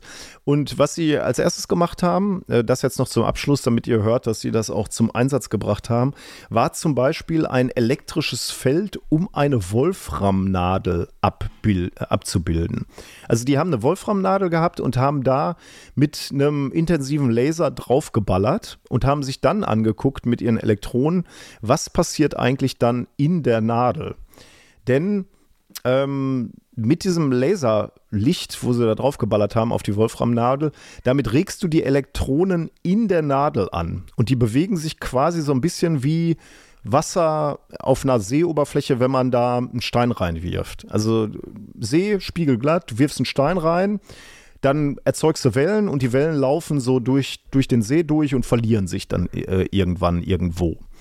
Und so ein bisschen ist es so, wenn du jetzt äh, diese Metalloberfläche anguckst, Wolfram, und da mit einem Laser drauf ballerst, dann regst du auch die Elektronen an zu schwappen. Also jetzt reden wir über Elektronenwellen in dem Material. Mhm. Und dieses Schwappen der Elektronenwellen, die kannst du dann wiederum mit deinem Atto ähm, gepulsten Elektronenmikroskop ähm, abbilden und dir angucken und lernen, wie diese äh, Elektronen da in dem Metall schwappen. Diese, diese Plasmaschwingung der Elektronen gegen die Ionenrümpfe nennen wir in der Festkörperphysik übrigens Plasmonen. Und äh, so, so kannst du eben diese Plasmonen dann beobachten, wie die sich da ausbreiten in dem Material. Hm.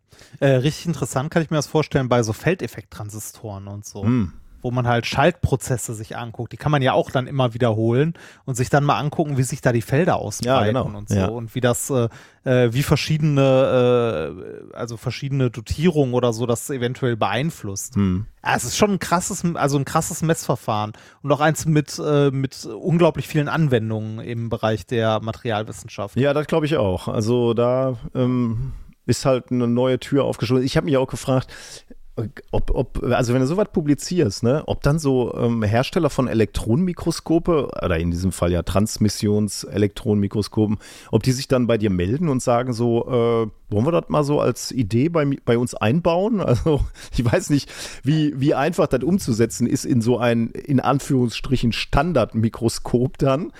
Aber ich meine, da muss ja ein Riesen, das wäre ja ein Riesenmarkt. Also, äh, also ich, ich hätte gedacht, dass die großen Hersteller sowas selber entwickeln oder äh, wenn sie sowas sehen, es möglichst schnell versuchen nachzubauen, bevor äh, die Arbeitsgruppe ein entsprechendes Patent angemeldet hat oder so. Ja, ja. Ja, gut, können sie jetzt sowieso nicht mehr. Wenn es publiziert ist, darfst du ja nicht mehr ein Patent ja, anmelden. Ja. Also von daher haben die so oder so. Aber ich kann mir schon vorstellen, also ich als Firma würde auf jeden Fall mal an die Arbeitsgruppe herantreten, zumindest wenn ich so einer der, der großen Hersteller wäre, irgendwie Zeiss oder so, also mhm. irgendjemand mit einem Namen, würde ich schon hingehen und sagen so, interessantes Messverfahren, das ihr da habt. Hättet ihr Interesse, das mit uns weiterzuentwickeln? Ja. Also, ne, wir, wir, wir hätten da ein paar schöne Mikroskope, die wir euch geben ja, könnten genau, dafür. So läuft das, ne? ne ja. ja. Ja, das wird so sein, ja. Und äh, dann sagst du als Arbeitsgruppe nicht nein, wenn du da so zwei Millionen oder teuer. Nee, oder genau. Teure. Und äh, da, da, ist ja jetzt auch dann keine Form von, man wird gekauft oder so, sondern man kann ja wirklich sagen, so, okay, wir hatten da eine Idee, ihr habt das Know-how, diese Dinger zu bauen, äh, irgendwie seit äh, 100 Jahren oder wie lange, also ne, 100 Jahre nicht, aber ne, äh, ihr habt äh, seit Jahren äh, die Erfahrung, die zu bauen, okay, lass mal anfangen hier, die, dass die Anwälte sich zusammensetzen und wir mal gucken, wie wir denn eine Kooperation machen können. Ja. Ja, also fand ich super spannend. Ähm und das ist, wie gesagt, so ein schönes Beispiel, wie, wie Dinge weiterentwickelt werden mit einer, mit einer Idee und dann eben zu völlig neuen Möglichkeiten führen. Ja. Ja, und ganz nebenbei ähm, sowas ähnliches, also zumindest dieses Prinzip Pump Probe, machen wir im Sonderforschungsbereich 1242 an der Uni Duisburg-Essen. Da heißt es nämlich nicht Gleichgewichtsdynamik kondensierter Materie in der Zeitdomäne. Jetzt versteht er auch, woher dieser Name kommt.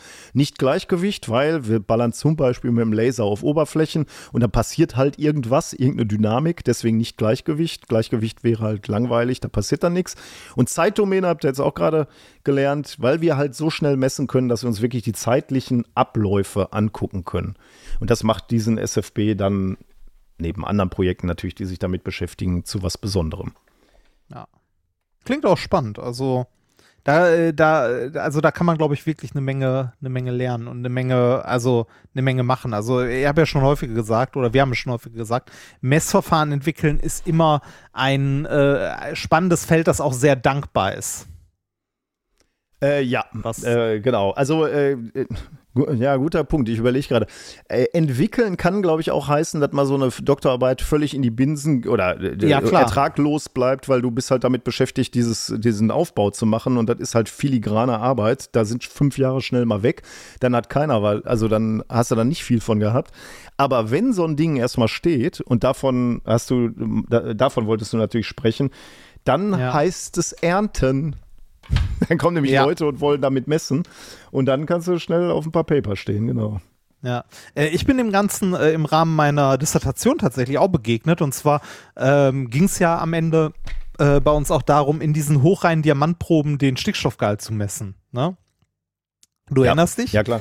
Ey, was, was, was, was ja nicht ganz so einfach ist und nach äh, viel Recherche und so und zu gucken, wo kann man das denn messen, bin ich auch auf eine Doktorarbeit gestoßen, die sich nur damit beschäftigt hat, eine, äh, also eine Messmethode zu entwickeln, äh, um diesen Stickstoffgehalt zu bestimmen. Also eine, eine spezielle, also hochspezialisierte Form von Elektronenspinresonanz. Naja, also Elektronenspinresonanz ist so ja schon ähm, ein aufwendiges Messverfahren, aber das dann nochmal in einem experimentellen Aufbau ähm, eine komplette Doktorarbeit füllen über mehrere Jahre, nur um das zu das zu messen. Da habe ich mal geguckt, wo ist denn das? Wer, wer, wer macht denn das? Wie ist denn? Ah, Element 6. Also ne, der, der, der große Hersteller äh, von äh, synthetischen Diamanten, die auch diese sauberen oder saubersten Diamanten anbieten, die man als Substrate kaufen kann, äh, die messen ihre Proben mit diesem Aufbau aus dieser Doktorarbeit. Ja, guck. In Kooperation. Also, ne, das ist so Messverfahren, das auf dem freien Markt gar nicht zu, also zu erhalten ist, sozusagen. Da kommen so ja. Ecke. Ja, aber ne, kann man ja auch verstehen. Ja, also sowohl für die Firma als auch für die Wissenschaftler, die daran dann arbeiten. Ist ja auch da in dem Falle sehr speziell äh, die Anwendung. Nun ja. Genau. Dann ähm, äh, mache ich. Äh, ach nee, Experiment kommt ja oh, erst ja, noch gerne. kurz in der Mitte. Ne? Äh, wir, wir haben ja noch ein kleines Experiment. Mit einem Audiokommentar, oder? Genau, wir haben einen Audiokommentar. Warte, ich versuche den hier mal gerade äh, reinzuwerfen in die Audiospur, damit wir die hören. Ähm, genau, wir hören einfach mal rein, äh, den Audiokommentar, der bei uns dann dieses Experiment aufgeworfen hat. Hier kommt der Audiokommentar. Hallo lieber Reini, hallo lieber Nikolas. Vielen Dank erstmal für euren Podcast. Ich bin seit ungefähr so anderthalb bis zwei Jahren irgendwie dabei. Ähm, und ich höre es mir wirklich jedes Mal aufs Neue mit Vorfreuden inzwischen an. Und äh, finde auch das Format echt cool mit diesem eine Woche, äh, also mit dem Wochenformat. Ähm, macht es für mich deutlich more snackable. So, ich habe bei mir in der Küche ein Experiment vorgenommen. Und zwar habe ich zuerst ein Glas, ein Standard IKEA Glas Wasser mit Zimmertemperatur in meinen Wasserkocher gekippt und habe die Zeit gemessen, bis äh, es gesiedet hat. Sprich, bis der Wasserkocher sich automatisch ausschaltet. Da bin ich auf 2 Minuten, 2 Sekunden und 59 Hundertstel gekommen. Ich habe den Wasserkocher abkühlen lassen, ungefähr eine Stunde. Habe mir danach Wasser aus dem Kühlschrank genommen. Das habe ich vorher gekühlt und habe das Ganze nochmal gemacht. Und bin da auf eine Messung, auf eine Zeit gekommen von 2 Minuten, einer Sekunde und 46 Hundertstel. Das heißt ungefähr eine Sekunde Unterschied. Kann halt auch ein bisschen äh, ein Messfehler sein und so weiter und so fort. Aber mein nicht naturwissenschaftliches Gehirn, ich habe damit absolut nichts zu tun, ich bin Sozialarbeiter, sagt mir jetzt, hey, das kann doch nicht sein. Das muss doch eigentlich, das Zimmertemperaturwasser muss doch eigentlich schneller sieden als das Kühlschrankwasser. Warum ist das so? Meine Freundin sagt Thermodynamik, sie ist aber auch absolut keine Expertin. Ähm, ja, haut das doch, also äh, vielleicht könnt ihr mir das ja für einen absoluten Laien, aber durchaus interessierten Menschen äh, erklären. So, vielen Dank, macht weiter so, haut rein. Ich weiß auch gar nicht, ob dieser, ob Fragen in Audiokommentaren zugelassen sind. Ich habe einfach nur bei euch äh, beim Einkaufen an euch gedacht und an dieses Experiment. Dankeschön. Tschüss. Bei uns ist ja alles zugelassen, worauf wir ja. Bock haben. Richtig, das ist auch richtig so im Podcast. Ist generell immer alles zugelassen, erlaubt, worauf man Bock hat. Äh, ja, äh, ein, äh, eine sehr schöne Frage mhm. Äh, und ein Experiment, das wir witzigerweise schon mal hatten. Äh, nicht exakt so, sondern leicht abgewandelt. Und zwar vor gar nicht allzu langer Zeit, vor zehn Jahren. ich wollte gerade sagen, war das nicht ganz am Anfang irgendwann? Folge 8. Wow. Okay. äh, es ist Folge 8. Äh, Folge 8 hieß, glaube ich, tödlicher Quantenkaffee. Ähm, ja, da bin in, ich jetzt äh, aber beleidigt, hat hier eine Frage gestellt. Wird, ja, wirklich, bevor nicht mal, äh, mal grob geguckt wurde, ob nicht alle, ob wir das nicht schon mal hatten. Nee, man, man, man muss wissen, was der Effekt ist, um äh, überhaupt zu verstehen, dass das das gleiche Experiment ah, ist. Okay. Ähm, wir haben ja jetzt hier gerade gehört, dass wir, äh, also nochmal ganz kurz zusammengefasst, äh, Wasser, das von Zimmertemperatur aus in den Wasserkocher gekippt wird, braucht länger, bis es kocht, als Wasser, das aus dem Kühlschrank kommt. Mhm. Ähm, woran liegt das? Ähm, die einfache Antwort Thermodynamik stimmt an der Stelle, ähm, denn es ist, es ist tatsächlich der, äh, also die, die Temperaturdifferenz zwischen dem Anfang, der Anfangstemperatur und der End, also der Zieltemperatur, mhm. diese 100 Grad, also das Kochen, wo man hin will, und die konstante Energie, die halt da reingesteckt wird. Ähm, die Steigung ist eine andere. Also die, ähm, äh, man könnte sagen, die Geschwindigkeit, mit der der Prozess abläuft, ist eine andere, weil die Differenz der Temperaturen am Anfang größer ist. Ah. Ähm, wir, hatten, wir hatten das Experiment ähm, in Form von Kaffee. Und zwar haben wir uns damals in Folge 8 oder generell haben sich Menschen die Frage gestellt, ähm, welcher Kaffee ähm, kühlt schneller ab? Eine Schwa also ich schütte zwei Tassen Kaffee ein äh, eine lasse ich schwarz und die andere gebe ich einen Schuss Milch und die Milch hat Zimmertemperatur. Mhm. Welche, welcher Kaffee kühlt schneller ab? Und da ist auch die Antwort erstaunlicherweise nicht der Kaffee, der von der Milch schon runtergekühlt wurde, sondern der schwarze Kaffee, der kühlt am Ende, also der wird schneller äh, bei Raumtemperatur landen, als der Kaffee, der noch einen Schuss Milch reinbekommen hat. Ja. Weil der Kaffee, der eine ähm, einen Schuss Milch bekommen, also reinbekommen hat, wird direkt am Anfang ruckartig ein Stückchen weiter abgekühlt. Das heißt, die Differenz von Anfangstemperatur zu Endtemperatur ist kleiner, wenn der Abkühlprozess einsetzt, also der, der durch die äh, äh, ja durch die Differentialgleichung, ich glaube Newtonsche Abkühlkurve oder so nennt man das, äh, beschrieben wird. Da ist der die Temperaturdifferenz am Anfang äh, kleiner als bei der schwarzen Tasse Kaffee, wo der Kaffee immer noch quasi kochend ist, wenn man anfängt. Und äh, diese Temperaturdifferenz, die bestimmt die Abkühlrate, also die Geschwindigkeit. Mhm. Denn ähm, die Abkühlkurve wird ähm, von einer Differentialgleichung beschrieben, deren Lösung, also die, ähm, die Kurve, die das Abkühlen beschreibt, äh, ist eine E-Funktion.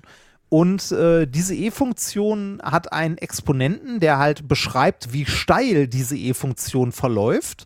Also wie steil fällt oder steigt die Kurve. In dem Falle jetzt beim Kochen ist es halt steigen. Beim Kaffee damals war es abkühlen. Ähm, also die, die Steilheit, also die Steigung, die durchschnittliche Steigung dieser Kurve wird durch die Temperaturdifferenz am Anfang festgelegt. Mhm. also die, der, ja? Ist das nicht so ein bisschen, wenn man ins mechanische Bild gehen will? Du hattest auch mal dieses schöne Experiment mit den zwei Kugeln, die so Bahnen runterrollen. Eine auf direktem Wege und die, die ja. andere äh, auf einem längeren Weg, ähm, aber am Anfang steiler quasi. Genau, Bachristokronen. Genau, so das. hießen die, genau. Ja. Und das ist, äh, da würde man ja auch irgendwie, ist man ja auch erstaunt, dass die Kugel mit dem längeren Weg schneller ankommt. Äh, ja. Äh, aber eben eigentlich auch aus dem Grund, weil die Steigung am Anfang steiler ist und äh, dadurch ähm, die. Sie wird länger beschleunigt. Sie wird länger beschleunigt, ja. Ja, genau. Das, kann, kann, man das so äh, übertragen? Also nicht direkt übertragen natürlich, aber ist das vergleichbar wie, so ein bisschen? Ja, also äh, es ist also ja, es ist vergleichbar, weil ähm, halt der Anfangs- und Zielwert, die sind halt festgelegt, ne? Äh, und es wird ein Wert minimiert, halt die minimale Zeit, die gebraucht wird und äh, da ist der, der, also der direkte Weg nicht immer der, mhm. der schnellste oder langsamste, sondern äh, es hängt halt von anderen Parametern ab. Und genauso ist es hier, dass ähm, die, also die, die Steigung der Abkühlkurve, also wie steil die Abkühlkurve ist, also oder wie schnell etwas abkühlt. in dem Fall hier, oder ne? genau, in dem Fall Erhitzungskurve, also wie schnell etwas heißer wird, ist davon abhängig, wie groß die Temperaturdifferenz am Anfang war. Mhm wenn man denn die anderen Sachen konstant hält, ne? also wenn man die gleiche Energie reinsteckt und so. Das ist auch wirklich kontraintuitiv, ne? oder? Ja, ist es, ist es. Also ist man kann es gut nachvollziehen, also deine Erklärung war gut, aber man würde es nicht so erwarten. Nee, ist ja genauso, also damals, äh, ich weiß noch, dass äh, Frau äh, Professor Schleberger ähm, äh, damals, ich glaube, beim WDR oder so eingeladen war und das erklärt hat. Ah, echt? Mit dem, mit dem, mit dem Kaffee. Ja, das haben wir sogar äh, in der Sendung verlinkt. Oh, ähm, schön. Ich, ich weiß nicht, ob wir es eingespielt hatten. Ich glaube nicht, weil es ein Video war. Wir hatten es verlinkt. Ich würde jetzt sagen, guckt es euch gerne an, aber ihr könnt euch vorstellen, WDR vor zehn Jahren. Die publiziert. Lange. Natürlich, es ist depubliziert. Es ist nicht mehr verfügbar. Der Link geht gerade ins Wissen Leere. erhalten bleiben würde. Ja, vor allem, äh, wie, wo kämen wir da hin, wenn Wissen, das von der Allgemeinheit von, äh, durch die äh, GZ bezahlt wurde, auch äh, für die Allgemeinheit weiterhin zur Verfügung steht? Also bitte. ja, krass. Ja. Aber äh, wie gesagt, also äh, vielen, vielen Dank für die Frage. Es war im Grunde genau das gleiche Experiment wie mit dem Kaffee, nur in die andere Richtung, dass wir halt nichts kalt werden lassen, sondern dass wir etwas erhitzen mit konstanter Energiezufuhr. Ich finde das wirklich interessant, weil äh, man würde ja irgendwie so sagen, ähm, damit du was äh, äh, zu, zum Sieden bringen kannst, brauchst du eine gewisse Wärmemenge quasi und die musst du zuführen. Ne? Und die ist natürlich ja. weniger, wenn schon Wärme drin ist im System. Ne? Ja. Deswegen ist das irgendwie so, so kontraintuitiv. Dass, und ja. Aber, die, aber die, die, die Frage ist ja nicht einfach nur die Wärmemenge, ja, ja. sondern der, genau. der Fluss. Ne? Also wie genau viel Energie kriegst du ins System reingeschoben? Ja, ja, genau, das ist mein Denkfehler. Ne? Ähm, geht eben. Genau, da ist der Denkfehler. Cool. Ja, irre. Finde ich ey, wirklich irre. Damit kann man Leute echt überraschen. Aber es ist ein schönes Experiment. Ja, super. Danke für die Frage. Ja. Ähm, ich, ich mag so Alltagsphänomene, äh, ja, ich auch sehr. Man, die man dann beobachtet und denkt, das kann doch gar nicht wahr sein. Ja, oder Sachen, die, äh, die irgendwie äh, banal aussehen und wo die Physik irgendwie sagen muss, ja, wissen wir nicht. das können wir immer noch nicht sagen. Da gibt es ja immer noch diesen äh, Pemba-Effekt, der ist ja ähnlich. Ähm, warum ähm, heißes Wasser schneller gefriert als kaltes? Mhm.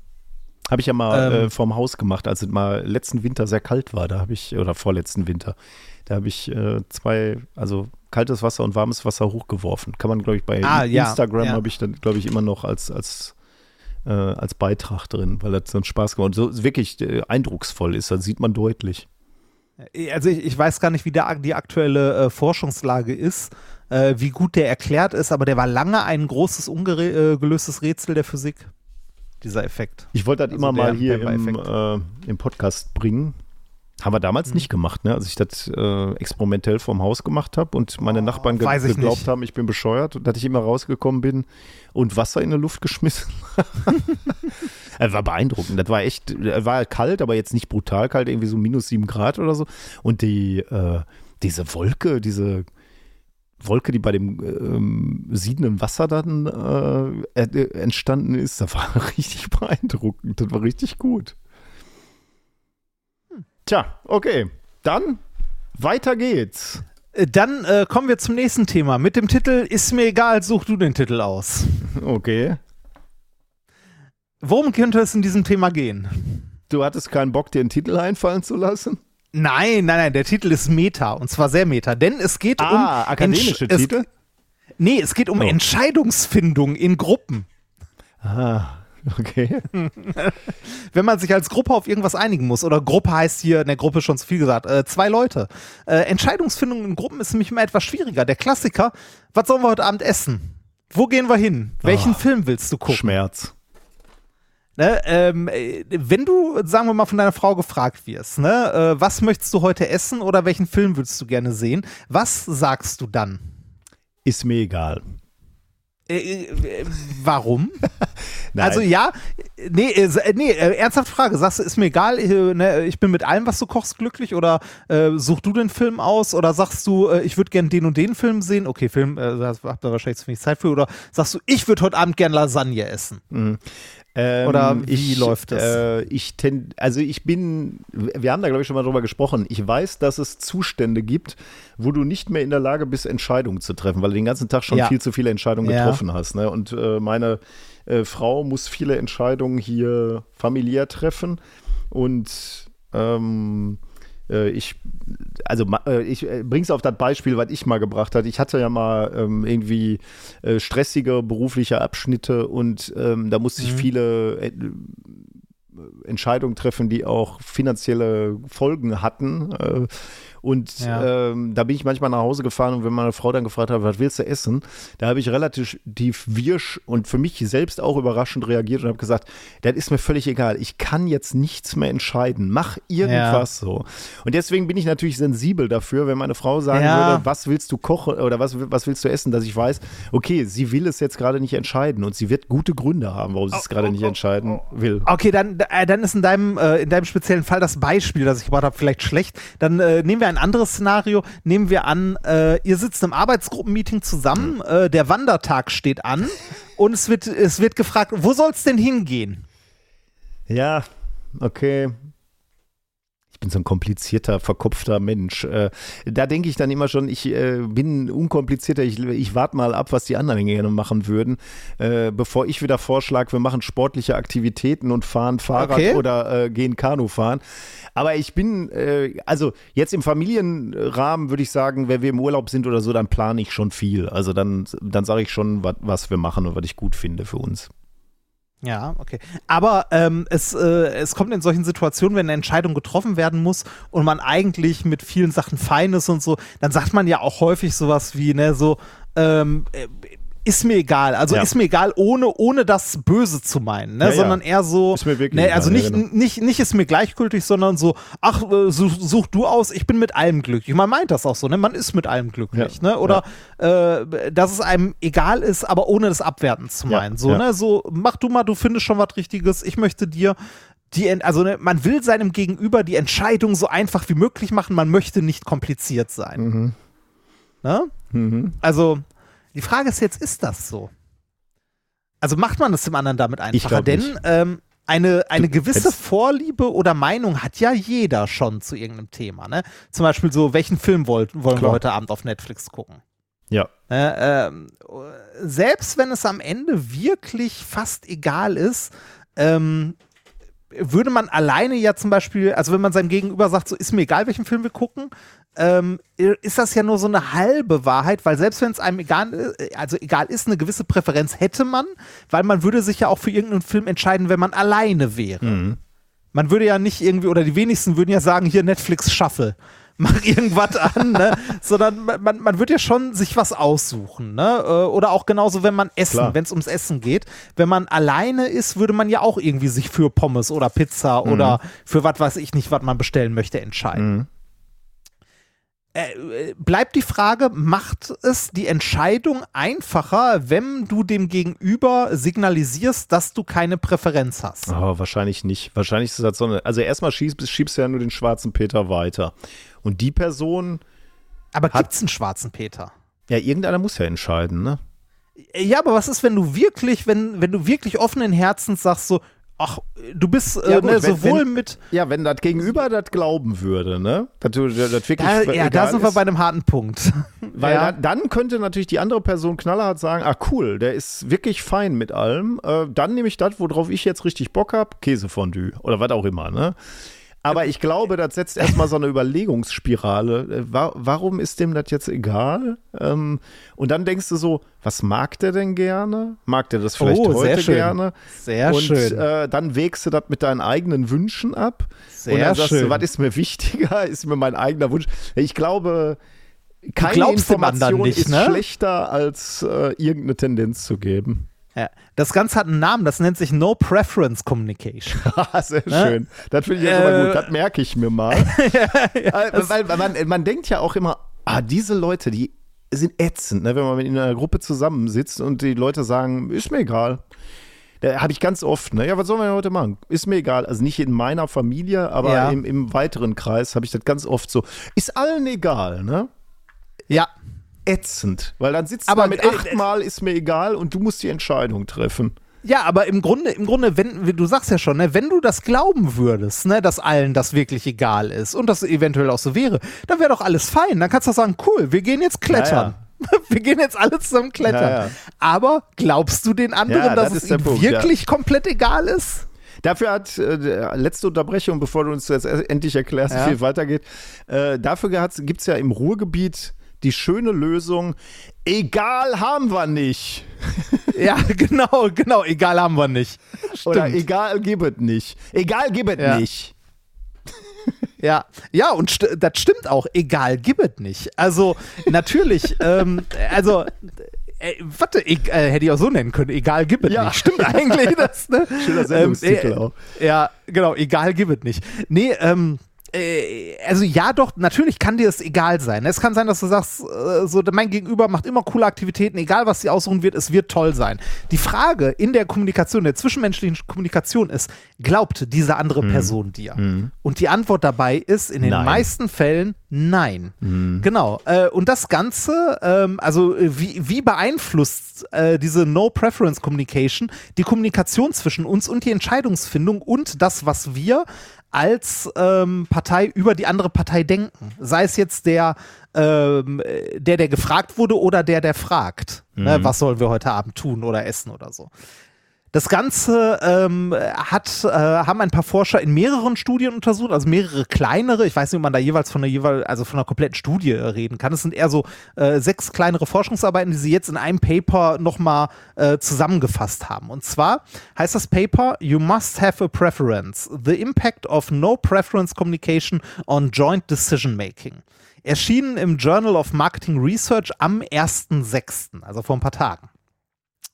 Äh, es sind insgesamt, wie schon gesagt, Erkenntnisse aus sechs kleinen Studien, in denen es jeweils darum geht, wie sich die Kommunikation zweier Parteien im Zusammenhang mit einer Entscheidungsfindung auf die getroffene Entscheidung und das Verhältnis der Parteien auswirkt. Ne, also mhm. diese No-Preference Communication macht das was, also endet das was am Ende an der Entscheidung, die getroffen wird und ändert das was an dem Verhältnis der Parteien zueinander. Mhm. Also äh, sind beide Parteien damit glücklich, mögen die den anderen mehr oder weniger mhm, und so. Ja. Das haben die untersucht und in standardisierten Fragen und uh, so abgefragt. Ja, dabei gab es immer, also in jedem dieser sechs kleinen Versuche gab es immer äh, eine Entscheidung für ein Geme also ging es immer darum, eine Entscheidung für ein gemeinsames Erlebnis zu treffen.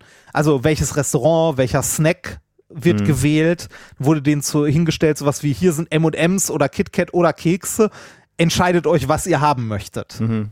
Ne, also gemeinsam, entscheidet ja, gemeinsam, ja, ja, was ihr haben möchtet oder welchen Film möchtet ihr sehen und so. Ähm, es gab hierbei vorgefertigte Antworten. Und zwar Antworten, die entweder eine Präferenz klar geäußert haben oder äh, eine No-Preference-Antwort. Äh, Beispiel mhm. für, ähm, äh, also für No-Preference wäre sowas wie, ach, ich weiß nicht oder such du aus, ist mir egal, ich finde beides gut. Ne? Die Klassiker, die man so kennt. Ja. Ähm, und die klare Äußerung einer Präferenz war dann sowas wie, ich würde A bevorzugen mhm. oder lass uns Option A wählen mhm. oder halt ähnliches, wo aber klar zu einer Wahlmöglichkeit Stellung bezogen wurde. Mhm. Jetzt die Frage, was kam dabei wohl raus?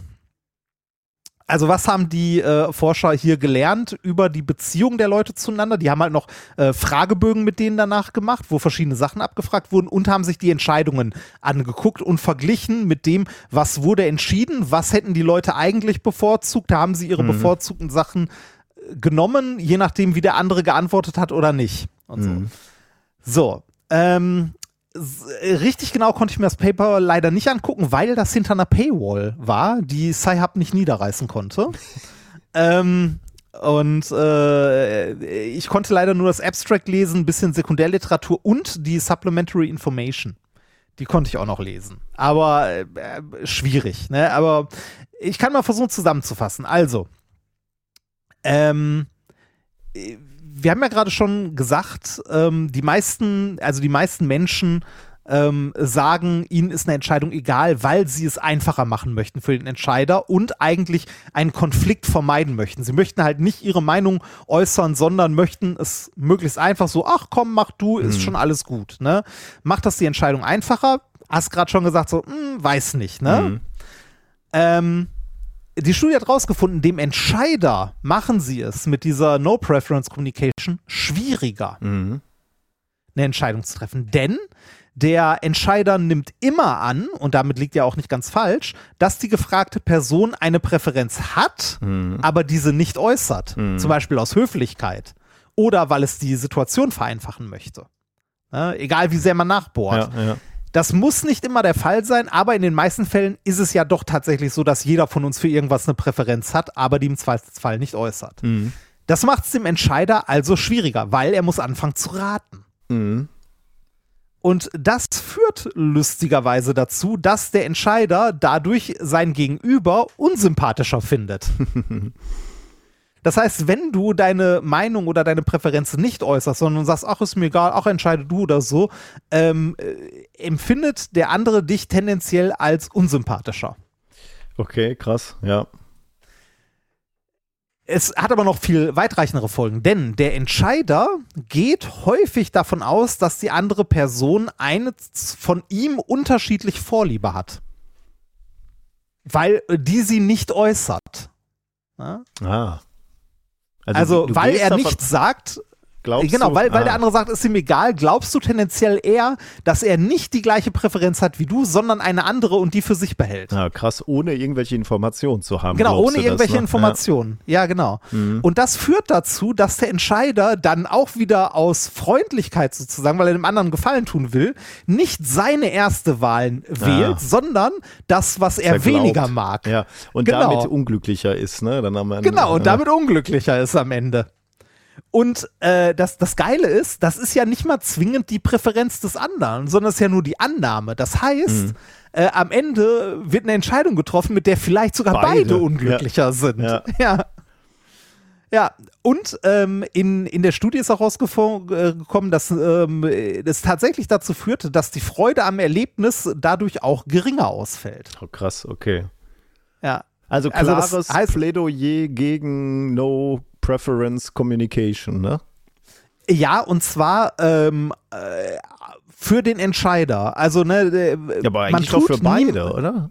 Äh, ne, nicht zwingend für beide, weil ähm, äh, es kann passieren, dass das gewählt wird, was keiner will. Das ist für beide ne? blöd. Das kann ne? aber auch, das ist für beide blöd.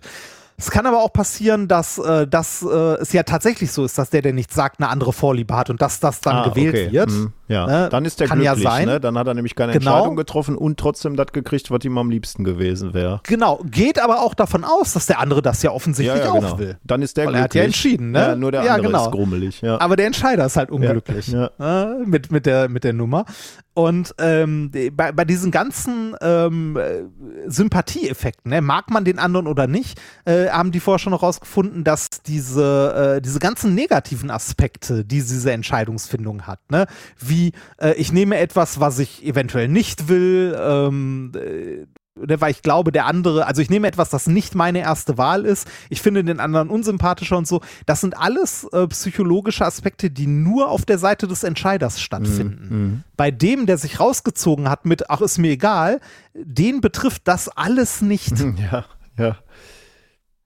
Also der hat diese ganzen negativen äh, Effekte nicht. Also man kann zusammenfassend sagen, wenn wir mit jemandem zusammen sind, den wir mögen oder prinzipiell Interesse an einer äh, guten, also an einem guten Verhältnis oder so haben äh, und wir es dem anderen wirklich leichter machen wollen, eine Entscheidung zu treffen oder gemeinsam eine Entscheidung zu finden, dann sollten wir nicht aus Höflichkeit nichts sagen, sondern wir sollten immer ganz klar Unsere unsere, Präferenz. Präferenz äußern. Man kann es sich auch gut f- vorstellen. Ne? Also damit ist dann schon mal ein Ding auf dem Tisch. Also eine Möglichkeit äh, offen ausgesprochen. Und dann gibt es für den Entscheider noch zwei Möglichkeiten. Der kann entweder sagen, ja, damit kann ich leben. Oder es muss so scheiße sein, dass er overturn will. Ne? Und dann sagt, äh, nee, damit kann ich, nicht leben. Äh, Pizza geht gar nicht. Hatte ich drei Tage hintereinander. Ich brauche Ja. jetzt Burger oder was auch immer, was man so Ja. äh, isst. Und das ist ihm dann so wichtig, dass er das auch äußern muss. Und damit ist der, der den ersten Vorschlag gemacht hat, eigentlich müsste klar sein, okay, das, was ich da präferiert hätte, geht wirklich nicht bei dem anderen. Sonst Ja. hätte er das nicht overturned. Also von daher kann man das wirklich gut nachvollziehen, dass du diesen, Äh, und, und, der und, erste und da kann man sich Vorschlag jetzt muss auf den Tisch. Dann kannst du nämlich über etwas Genau. reden, ne? Genau, dann, dann kannst du drüber reden. Wenn, wenn du nichts hast, wenn du sagst, ist mir egal, ähm, dann fängt der andere an zu überlegen. Ne? Der sagt Mhm. dann so, okay, ich hätte gerne Pizza, aber der andere wahrscheinlich lieber Burger. Ja, komm, bestellen wir mal Burger. Aber kann ja sein, dass der andere auch Ja, lieber ja. Pizza gehabt hätte. Also, Ja, also es mal ist- wieder wie in der Wissenschaft, keine Daten sind immer schlechter als irgendwelche Daten, ne? Ja, richtig, genau. Also immer, also immer Präferenzen immer äußern. Wenn mal der Fall eintritt, dass es man wirklich keine Präferenz hat, dass es einem egal ist, ne, dann sollte man trotzdem nicht sagen, ist mir egal, sondern dann kann man ja immer noch überlegen, was äh, hätte der andere denn eventuell gern. Wenn ich irgendwie mit, äh, was weiß ich, mit Peter zusammensitze. Ne? Peter fragt mich, was wollen wir essen? Und mir ist es egal, ob es Burger, Döner oder Pizza sind. Ich weiß, aber Peter isst verdammt gerne Pizza. Dann sage ich, ach, weiß nicht. Also ist mir eigentlich egal, aber ich würde Pizza bevorzugen. Mhm. Ne? Oder kannst halt sagen, ich fände Pizza gut. Aber ich bin auch für was anderes offen. Also dieses, ich bin auch für was anderes offen, ist so ein bisschen das hinterhergeschoben, ist mir egal, Ja. ist auch nicht so Ja. gut. Ne, ist auch nicht so gut, aber zumindest schon mal ein, eine Präferenz, eine leichte in eine Richtung geben, wenn man wirklich gar nichts hat. Aber die ideale Sache wäre immer wirklich einfach, den Mund aufzumachen und sagen, was man will. Aber du Arsch, ne? Wenn wir mit dem Tourbus unterwegs sind, ne, frage ich doch immer, Ja. was sollen wir essen? Und du sagst immer, ist mir egal. Richtig. Weil ich weiß, dass du dann den nächsten Burger King ansteuerst. Nein, Das ähm, darf jetzt aber nicht mehr, das wird nicht mehr funktionieren, diese Art von Kommunikation. Jetzt, wo wir nee, so das, das, erleuchtet das wird nicht sind. mehr. Ja, Also ich, das aber jetzt mal Spaß beiseite. passieren. Ich nehme mir jetzt wirklich vor, nicht mehr zu sagen, ist mir egal. Ja, habe ich mir auch. Habe ich mir auch vorgenommen, nachdem ich das gelesen habe, habe ich mir auch vorgenommen, ich werde in Zukunft, wenn es darum geht, was sollen wir essen oder so, werde ich irgendwie, oder was sollen wir gucken, werde ich irgendwas sagen. Und wenn es etwas ist, also, und wenn ich mit meiner Liebsten abends am Fernsehen zusammensitze und wir irgendwie sagen, was sollen wir auf Netflix gucken und sie sagt, ist mir egal oder ne, wir überlegen, was wir gucken sollen, dann schlage ich im schlimmsten Fall Star Trek vor oder so. Und ne, entweder, entweder, entweder sagt sie dann so, nee, will ich nicht, lass was anderes gucken, oder wir gucken Star Trek. Ich habe in beiden Funken gewonnen. das, Ja. nee, äh, ich, ich nehme das jetzt auch, also Ich du das auch, gerade ja, gesagt hast, mit, mit, mit, mit der Tour, ne, und so. Äh, ich meine, man hat an deutschen Autobahnen ja, jetzt nicht ja, die Auswahl, ich, ne? Also, da, Das das ist- äh, muss ich dazu sagen. Ich, ähm, Äh, beim Essen bist du ja wirklich unkompliziert, deswegen habe ich wirklich nicht das Gefühl, dass, ja. dass du irgendeine, also das, das, hat mir jetzt, glaube ich, die Entscheidung nicht äh, erschwert. Und, also, die Entscheidung wird ja mehr von der Autobahn getroffen als von uns ja. beiden. Ne? Wir müssen halt nehmen, was verkriegen irgendwo. Unterwegs. Ja, und, und an, an deutschen Autobahnen ist es tatsächlich, ist es immer Burger King oder McDonalds, ganz selten mal KFC oder äh, ein Schnitzel für 19,95 Euro. ne? Das, irgendwas in die Richtung ist es immer. Und äh, wenn wir mal ganz ehrlich sind, Burger King oder McDonalds ist scheißegal. oh Gott. Ist es doch. Also. Ich, also, ich, ich möchte ich, mir hier nicht mit äh, potenziellen Werbepartnern vergrauen. ja, nein, ich, ich habe sind, keine die sind Präferenz. beide super. Sind beide super. So. Beide großartig. genau. Ja. Na gut, aber wirklich, schönes Paper, wieder was gelernt. Äh, ich glaube, das ist wirklich ja. wieder ein, ein, ein, tolles Paper. In, insgesamt eine tolle Sendung. Wir haben viel gelernt, nämlich über Hodensäcke, wie die auszusehen haben. Ja. Scheißegal, sind alle hässlich. Über ja. Physik hatten wir auch drin, braucht man ja auch immer ein bisschen. Und äh, jetzt haben wir auch noch was für unsere menschliches wirklich, Miteinander. Ja, aber tägliche menschliche Miteinander. Ja. Ne? Ich glaube, solche ja. Entscheidungsprozesse passieren dir ja täglich mannigfach. Also von daher, heute haben wir wieder was gelernt. Ja. Meine Fresse. Schön wart. Genau, kleinen Schwurbel noch. Ähm, ah, ja. Weil wir den geschickt Bitte? gekriegt haben, Schwurbel im Tank. Ähm, es geht um, ich war mir nicht mehr ganz sicher, ob wir das schon mal hatten, aber ähm, ich, ich wollte sicher gehen, also haben wir nochmal reingeschmissen. Der Fahroptimierer ah. Gute Fahrt PKW. Das sind nämlich ähm, Globuli fürs Auto. Ich war klar, ne? Warum sollte äh, ja, warum Globuli nicht? helfen bei allem Möglichen und auch Pflanzen und Tieren? Warum nicht Autos? Äh, was macht man damit? Ähm, das, das Lustige ist, weil äh, Zucker im Tank ist ja nicht so die allerbeste Idee. Deswegen haben sie es, ähm, äh, haben sie gleich in einen der ersten Sätze geschrieben: Bringen Sie Ihre Fahroptimierer gute Fahrt sicher in Fahrernähe im Cockpit unter, keinesfalls im Motorraum oder Tank einbringen. Sichere Plätze, auch vor Kleinkindern geschützt, finden Sie zum Beispiel in der Mittelkonsole zwischen den Vordersitzen, eventuell gepolstert zum Schutz vor Glasbruch im Handschuhfach oder im Münzfach. Denn diese Globulis, die werden nicht irgendwie konsumiert oder irgendwo eingeworfen oder zerrieben oder so. Die müssen sich einfach nur im Auto befinden. Das ist, das ist alles. Jetzt fragt man sich natürlich, und wie wirken die dann? Klar gibt es einen Erklärungsansatz. Ähm, ich lese äh, mal kurz von der Webseite nochmal vor. Die Globuli müssen sich nur im Auto befinden und arbeiten dann ganz von selbst vor sich hin, indem sie sich auf feinstofflicher Art mit ihnen und dem Fahrzeug verbinden. Klammer auf, dies ist eine Erklärungshypothese. Wissenschaftlich beweisen können wir das nicht. Wir weisen lediglich das Ergebnis in der Praxis den Spritspareffekt nach. Und da frage ich mich, ist das nicht irreführende Werbung jetzt schon? Weil äh, die will ich mal sehen, wie sie den nachweisen. Ja, haben sie, äh, schreiben sie auch noch. Bei manchen Testfahrern gelang eine Einsparung gegenüber dem vorher üblichen Durchschnittsverbrauch um 10 bis 20 Prozent. Okay.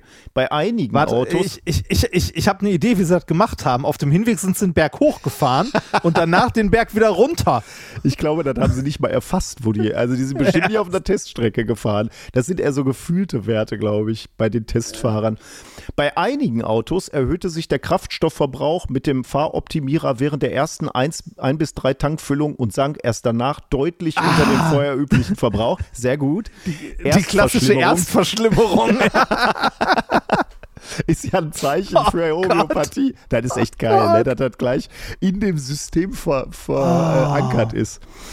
Einige Fahrer bemerkten keine Auswirkungen auf den Kraftstoffverbrauch, berichteten aber, dass das Autofahren für sie generell angenehmer sei, da sie entspannter und fast erholt aus dem Auto steigen, auch nach Fahrten, die sie früher angestrengt hätten. Finde ich auch gut. Boah. Ja. Manche Fahrer haben den Eindruck, dass sie dadurch, dass sie bewusster und entspannter Auto fahren, weniger Kraftstoff verbrauchen. Ja, und dann schreiben sie auch noch, einige wenige Fahrer bemerken keine Veränderungen durch die Anwendung des Fahroptimierers.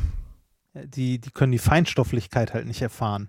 Äh, die Testfahrten wurden von ca. 40 Fahrern über einen Zeitraum von einem Jahr durchgeführt. Ein Anspruch auf Wissenschaftlichkeit wurde dabei nicht erhoben. Was kostet jetzt so ein Fläschchen Globuli? 120 Euro. Kann man mal machen. Ja, von, äh, ne, das Ganze ist von Dr. Med Antje Ostwald. Ich habe wirklich erst gedacht, Christiane das ist ein Brendel und Kerstin Depping. Ich habe wirklich erst gedacht, das muss doch eine Verarschung sein oder das muss doch eine satirische ja. Seite sein. Also ja. jetzt mal wirklich, das kann doch nicht mehr euer Ernst sein, dass ihr jetzt diese Globulis auch ins Auto legt. Also wenn, wenn, wenn, wem dann nicht klar ist, dass das Zeug nicht wirkt, sondern dass das alles im Kopf der Anwender ist, dem ist doch nicht mehr zu helfen eigentlich, oder? Nee, definitiv nicht. Also ich finde das, äh, ne, ich habe ja schon immer gesagt, ich finde das unredlich und so. Ähm, ich finde, also für mich grenzt das an kriminell. Also wirklich, das, wobei, äh, sollen sie mich verklagen? Ich finde das kriminell. Das grenzt nicht an kriminell. Ich finde, das ist ein Ausnutzen leichtgläubiger Menschen. Ja. Das Gut. ist also, ne, ich, ich meine, neben dem Spritsparfuchs haben sie in ihrem Shop auch Neuheiten noch. Ich glaube, wir hatten das schon mal. Äh, aber äh, die gehen ja mit der Zeit. Ne? Die haben nämlich unter anderem jetzt auch die Impfunschädlichkeitsunterstützung für Corona-mRNA-Impfstoffe. Äh. Für 38 Euro. Auch Globuli in so einem Röhrchen, die du mit dir äh, führen kannst oder weiß nicht, einnehmen oder so. Äh, ne, gegen halt Impfschäden, dass die Impfschäden beseitigt werden. Und da natürlich auch nicht einfach so global, sondern es gibt die separat für BioNTech, AstraZeneca-Impfstoff, ah. dann gibt es für Moderna, Johnson Johnson und so weiter. Da siehst du so mal, was da für eine Entwicklung drin steckt. Das ist nicht einfach nur ein Zuckerkügelchen, ja. sondern da musst du ganz genau gucken, gegen was das wirken soll. Finde ich super. Also grundsätzlich Geschäftsmodelle, wo du mit, mit der Angst der Kunden arbeitest, super. Astra, ja. finde ich gut. Super. Ja. Gut, naja. haben wir das durch. Was haben wir noch an Hausmeisterei? Äh, an Hausmeisterei. Äh, wir haben ja in der letzten Folge ja angekündigt, dass es ähm, äh, Minkorrekt, also zehn Jahre Minkorrekt live geben wird in Herten als allererstes im Oktober und wir danach noch in, äh, ich glaube, wir sagten vier andere Städte kommen und mehr wird auch nicht. Ähm, äh, für Härten sind noch ein paar Resttickets, wie wir in unserer Branche so schön sagen, vorhanden. Äh, es sind wirklich nicht mehr viele, es ist fast ausverkauft. Also sowohl der Samstag, der ist ganz hart vorm ausverkauft, also eine Schulklasse wird nicht mehr reinpassen. Ähm, und der äh, Freitag, da wird vielleicht noch eine Schulklasse reinpassen. Also ein paar gibt es noch, wenn ihr möchtet, kommt vorbei. Genau. Äh, die Folgetermine zehn Jahre Minkorrekt werden wahrscheinlich, so wie es in unserem Terminkalender aussieht, einer vielleicht noch in diesem Jahr und die anderen wahrscheinlich eher ins nächste Jahr rutschen. Genau. Ähm, ja. Denkt an unseren Newsletter, den äh, haben schon über 1000 Leute abonniert, hat uns sehr gefreut. Da haben wir den ersten jetzt rausgehauen. Ähm, der ist uns ganz gut gelungen, möglicherweise ein bisschen zu lang, aber wir waren so über ehrgeizig. Ähm, ich glaube, der kann beim nächsten Mal ein bisschen kürzer werden. Aber freut uns sehr, dass der schon auf 1000 Interessenten gestoßen ist, hat, Dings.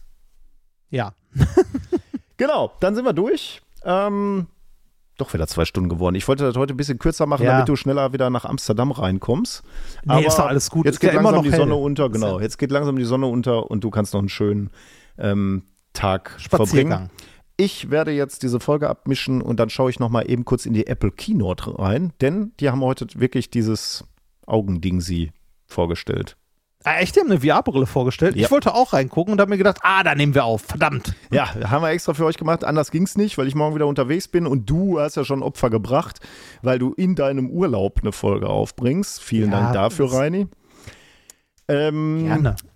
Aber jetzt gucke ich mal an, wie die Brille aussieht wird wahrscheinlich super teuer sein. Ich bin eh, glaube ich, nicht so die Zielgruppe, aber wer weiß. Vielleicht ja, ich, ich weiß auch noch nicht, ich weiß noch nicht für was. Also genau, ich habe ja eine Oculus Quest zu Hause.